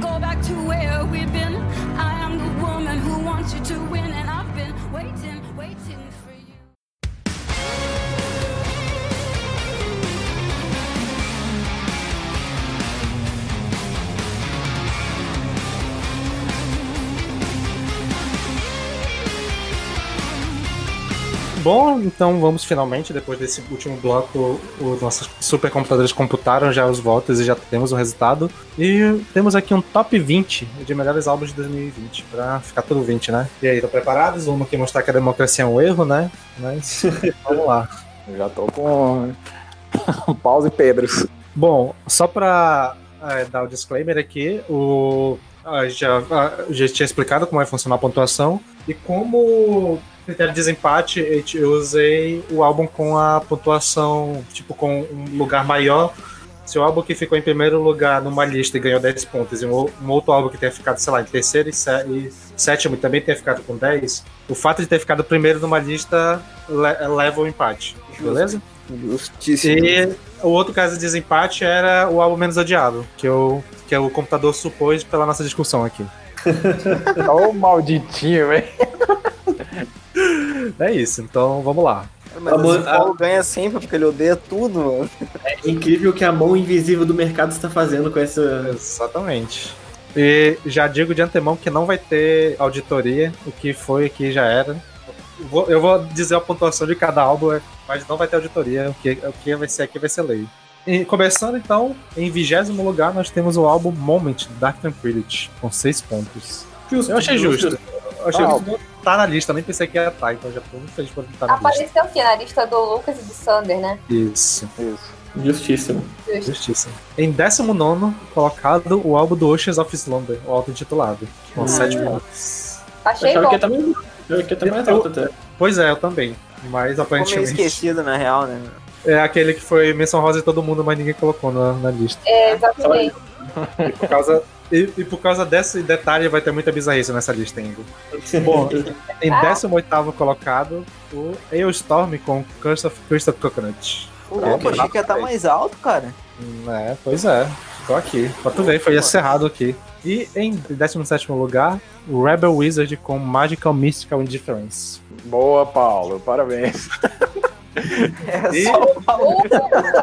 Costas. Só o Paulo com essa porra. Ah, não, não. Se, se o The Rebel Wizard tá aí, significa uma coisa. Eu já vou brigar com o Sander. O quê? Não, continua. Você vai saber quando eu brigar contigo. Em 16, aquele álbum, né? Ordinary Man do Ozzy Osbourne. Aí, ô, Aí, exatamente, mano. É esse álbum, velho. Caralho. Olha, esse Que álbum merda, velho. Perdemos. Slumber é um. Cara, Né? o Ordinary Man Não, é o esse álbum mamãe acima de falei qualquer um nas citado. nossas eleições, tá ligado? Não, mamãe cara, fa- eu falei do nosso Eduardo. top Eu Não, nunca é. fui igual o Peralta, nunca. Mano, o Peralta cagou no bagulho, mano. E beleza, mas para continuar a, a Discord, em 15 lugar, Code Origin com Underneath. Boa, Paulo. Ou seja, daqui a pouco a gente vai ter o? Imperial Boa, Paulo. Ah, é verdade. né? Cagão. Porra, Ganhamos. Em 14, Draconia com Wonder Godless Veil. Justo, justo. Bem melhor do que os últimos dois citados, pra ser sincero. Concordo. Isso aí eu vou ter que concordar. Em 13 colo- lugar, Vengeful Spectre com seu auto-intitulado. Boa. Boa! Aí carreguei boa. costas, Também. né? Se, Também. se a Carol tivesse gravado, ele pegava top 10 esse álbum. Real, Sim, com- verdade. nossa, com certeza, velho. Na real, eu, esse é um disco que eu simplesmente esqueci quando fui fazer minha lista. Aí, Mas é foda, né? Merecia, do merecia até mais. Le- lembrou do Ozzy, né? Mas É, podia ter feito uma troca, né? Botava um Né? Spectre no lugar do outro. Deixa o Ozzy lá, deixa o meu velho lá. deixa o tio lá. Deixa o velho lá, com o velho. Deixa ele lá. Em 12 lugar, o Serate com Stat Death Be Still. Boa, Acho que pela capa e pelo nome já merece estar aí, né? lista. É, é. Mais um momento de vitória. Em décimo primeiro lugar, Ulver com Flowers of Evil. Ah, esse aí foi eu, hein? Ó, É, esse aí foi carreguei. do Lucas aí. Parabéns, Lucas. Agora, ô Sandro, tu parou de falar a pontuação. Retorna aí a pontuação. Ah, tá. Bom, o, o Rainbow até o Ocean of Slumber ficaram com 7 pontos. Do Ozzy Osbourne até o Vengeful Spectre ficaram com 8. E o Serete e o Uber ficaram com 9. Ah, Ah, então o próximo eu sei dois qual é. segundo lugares. Agora, em décimo lugar. eu vou- não, agora bora começar o top 10, né? Agora eu vou até colocar o som de, de bateriazinha lá no. de rufando tambores quando, Na edição. E em décimo lugar, a Hacken com o álbum Virus, Muito bom. Justo, Bom, bom, justo, com 10 justíssimo. pontos. Opa, eu, eu- eu sei o que isso significa. Em nono pontos? lugar. 10? 10 pontos, exatamente. Ah, Em sei lugar. que vem. Já até sei o que que vem em seguida. Ainda não, ainda não. Ainda não, ainda não. Em nono lugar, Igor com Spirituality and Distortion. Boa, Sander. Bom, Justo. bom. Justo Caso de desempate, né, bicho? É, tem que ser justo. Aham. E 11 pontos, foi isso? 10 pontos também. Isso aí tudo 10 empatado. Ficou em, segundo, Boa, Sander. Oi? ficou em segundo seu?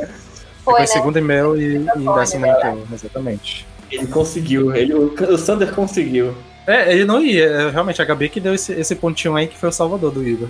Eu não estou falando do, do- disso, não. Tô vendo do que Não. vem aí. Ah, tá. Em oitavo lugar, Imperial Triumph com Alpha. Boa, Vai pá. tomar no cu essa merda, vitória. mano.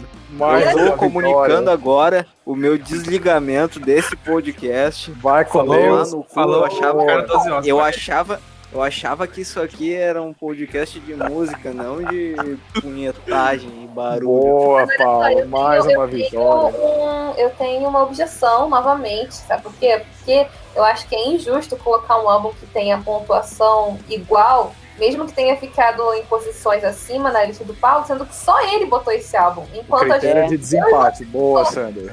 Mas é, eu, eu acho que o fato de ter ficado em primeiro é um peso maior do que ter Sim. ficado. Mas ter Porra, ficado mas- em duas listas é um peso diferente de ter ficado de uma só. Só que aí que tá, se tivesse Desempate. feito a lista dos piores. Qual o sétimo lugar? Qual o sétimo lugar? também.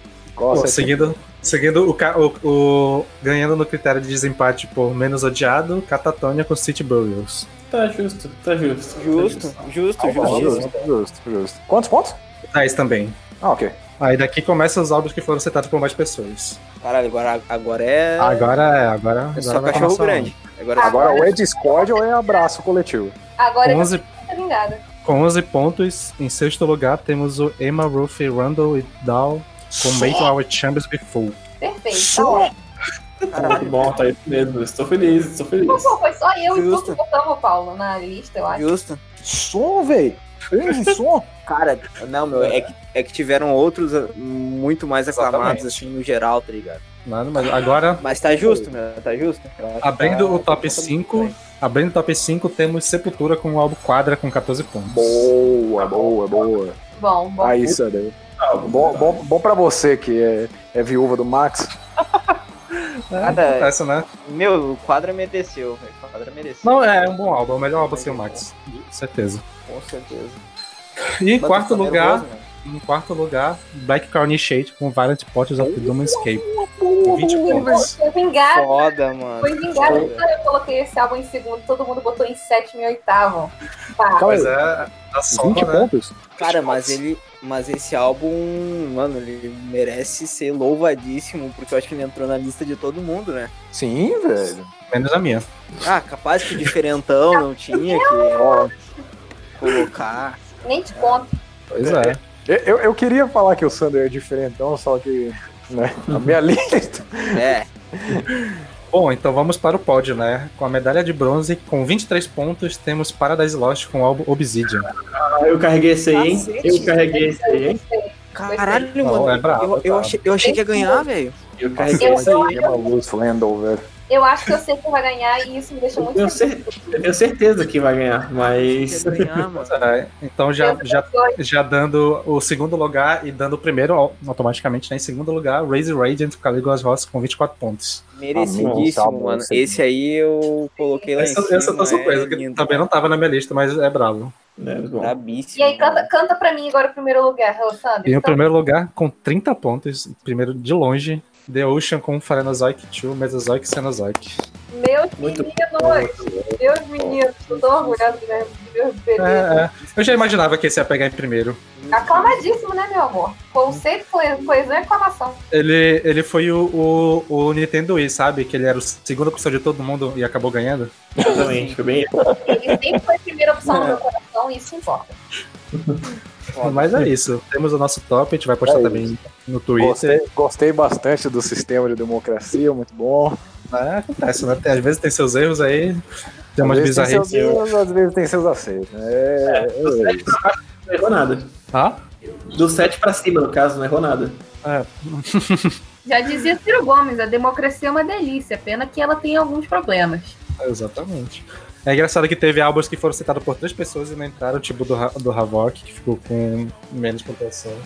Porque ele ficou, tipo, em nono, décimo só no da pontuação. O da Pop acho que não entrou também, né? Não, também não. Pegou só quatro, ficou no meu, no meu décimo e teu nono. Aí ficou oitavo. Mas isso foi legal, isso foi legal. Foi legal, assim, tem umas bizarrices ali no meio, mas é uma lista ok. Ainda acho estranho o Ah, álbum do Ocean toda Slam ter ficado tão embaixo assim, mas ok. Mas toda lista tem suas bizarrice, né, mano? Faz parte.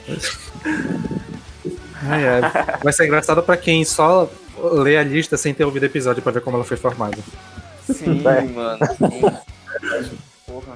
Eu não sabia que o Paradise Lost ia ficar tão alto. Eu achava que o Paradise Lost ia ficar ali em oitavo, sétimo, porque. Mas eu, que eu e você, a gente carregou esse álbum, Lucas. Não, É ele ficou em meu qua- quarto lugar no meu, pô. Tá Ah, ficou É verdade, quarto verdade. também? verdade. Ah, então É. tá. quarto ou quinto, alguma coisa assim.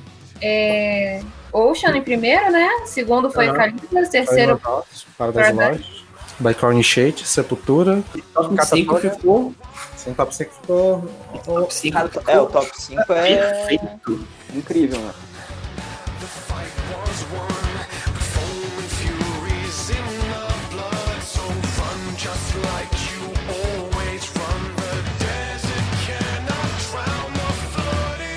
Bom, então é isso. Muito obrigado pra quem acompanhou até aqui. Essa lista. Espero que vocês tenham gostado do formato. Ano que vem a gente volta. Se a gente não existir até lá, espero que sim. É, aquele mesmo recado das redes sociais e avisando que a gente vai ficar esse mês de janeiro todo de férias, então a gente volta em fevereiro, como já avisei no início do episódio, com um episódio que vocês vão gostar. Mal, não vou dar spoilers aqui, mas vai ser um episódio que já teve algo temático sobre ele no- durante a nossa história e que a gente vai fazer algo um pouco mais completo. É o que eu posso dar de dica. Bom, e pra fechar o episódio, eu acho que apesar de ser uma música gigante, eu acho que merece, né, da- dado a sua primeira lugar, e te fechar o, o, o episódio com a Jurassic, né? O que vocês acham? Caralho, Perfeito, mano. perfeito, Melhor perfeito. música do ano, cara. Sim, acho, acho que. de tudo. Então, quer anunciar aí, Gabi? Ok. E pra fechar o episódio, nada mais justo do que colocar a melhor música, eu acredito que todos concordem, do melhor álbum da nossa lista, que é a Jurassic Cretaceous, do álbum do The Ocean, Phanerozoic 2, Mesozoic, Cenozoic.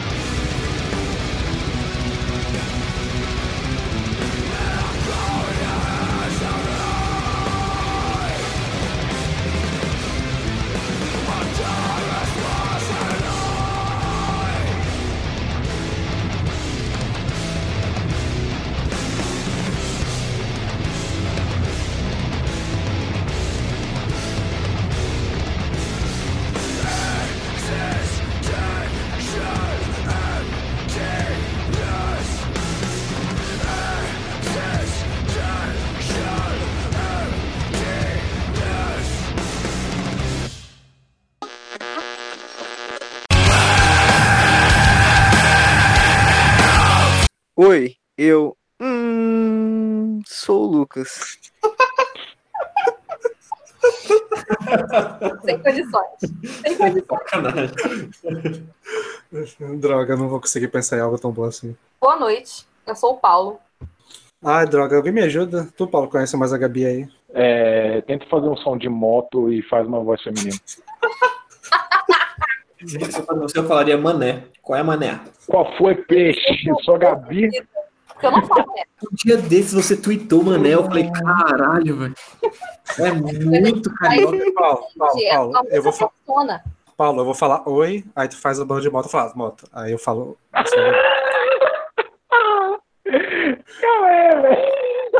Fechou? Fechou? Oi? Para de rir, caralho. Eu vou morrer, mano. Fala aí. Oi, Hum, moto. Eu sou a Gabi. Isso, aonde que isso hum, Eu não sei, eu não sei, eu fiz qualquer som. Ele fez. Nossa, que pizza gostosa. Hum. É, tá ligado? Eu, eu tenho, uma, eu tenho uma, uma sugestão pro Lucas. Pro Lucas, pra fazer o Peralta? Não, pro Paulo. Eu sou o Peralta, tá ligado? Sabe? Cara. Cara. Tá ligado? Cara, cara, eu sou Peralta, tá ligado? Sabe? Ficou muito bom. Porra, agora, agora o Sander, velho. Como que eu vou ser o Sander? Fala errado, pergunta o que, que era pra ficar a palavra certa e tal. coisa assim. Oi, eu sou o Sander. É assim. Não, eu acho que o Sander fala muito devagar isso sim. Fala, Oi, eu sou o Sander. Que? Muito obrigado. Não, o Lucas, o Lucas, ele pegou a segunda geração do Menino na Estante, então. Porque ele não, sabe, ele não sabe como é que era a metralhadora que o Sander era. O Sander é pai do Eminem, mano. Uhum. Sério? Caraca, às vezes eu acho que eu falo rápido demais às vezes. Muito obrigado, Lucas. Foi, foi muito bom ouvir isso de você. Mas e alguém me ajuda aí, velho. O que, que eu falo? Faz um som de uma cadeira Toca aqui, me voe. e fala que seu nome é Sander. Nossa, toque me voe. Toque me voe. Toque me voe. Perfeitamente lembrado, cara. Como é que é? Toque me voe? Eu perdi essa. Toque me voe. Toque me voe. Eu amo isso. Clássico. Oi, eu sou o Sander e. Pera, o que, que eu ia falar mesmo? É. Toque me voe. Perfeito, perfeito. Oi, eu sou o Sander e. Hum, não pensei em o que falar aqui na introdução. Hum. Caralho, vocês estão com vocês, na moral. Perdemos tipo 10 minutos só por causa disso, tá ligado? Vai ser a pior edição do mundo pro Sander, mano.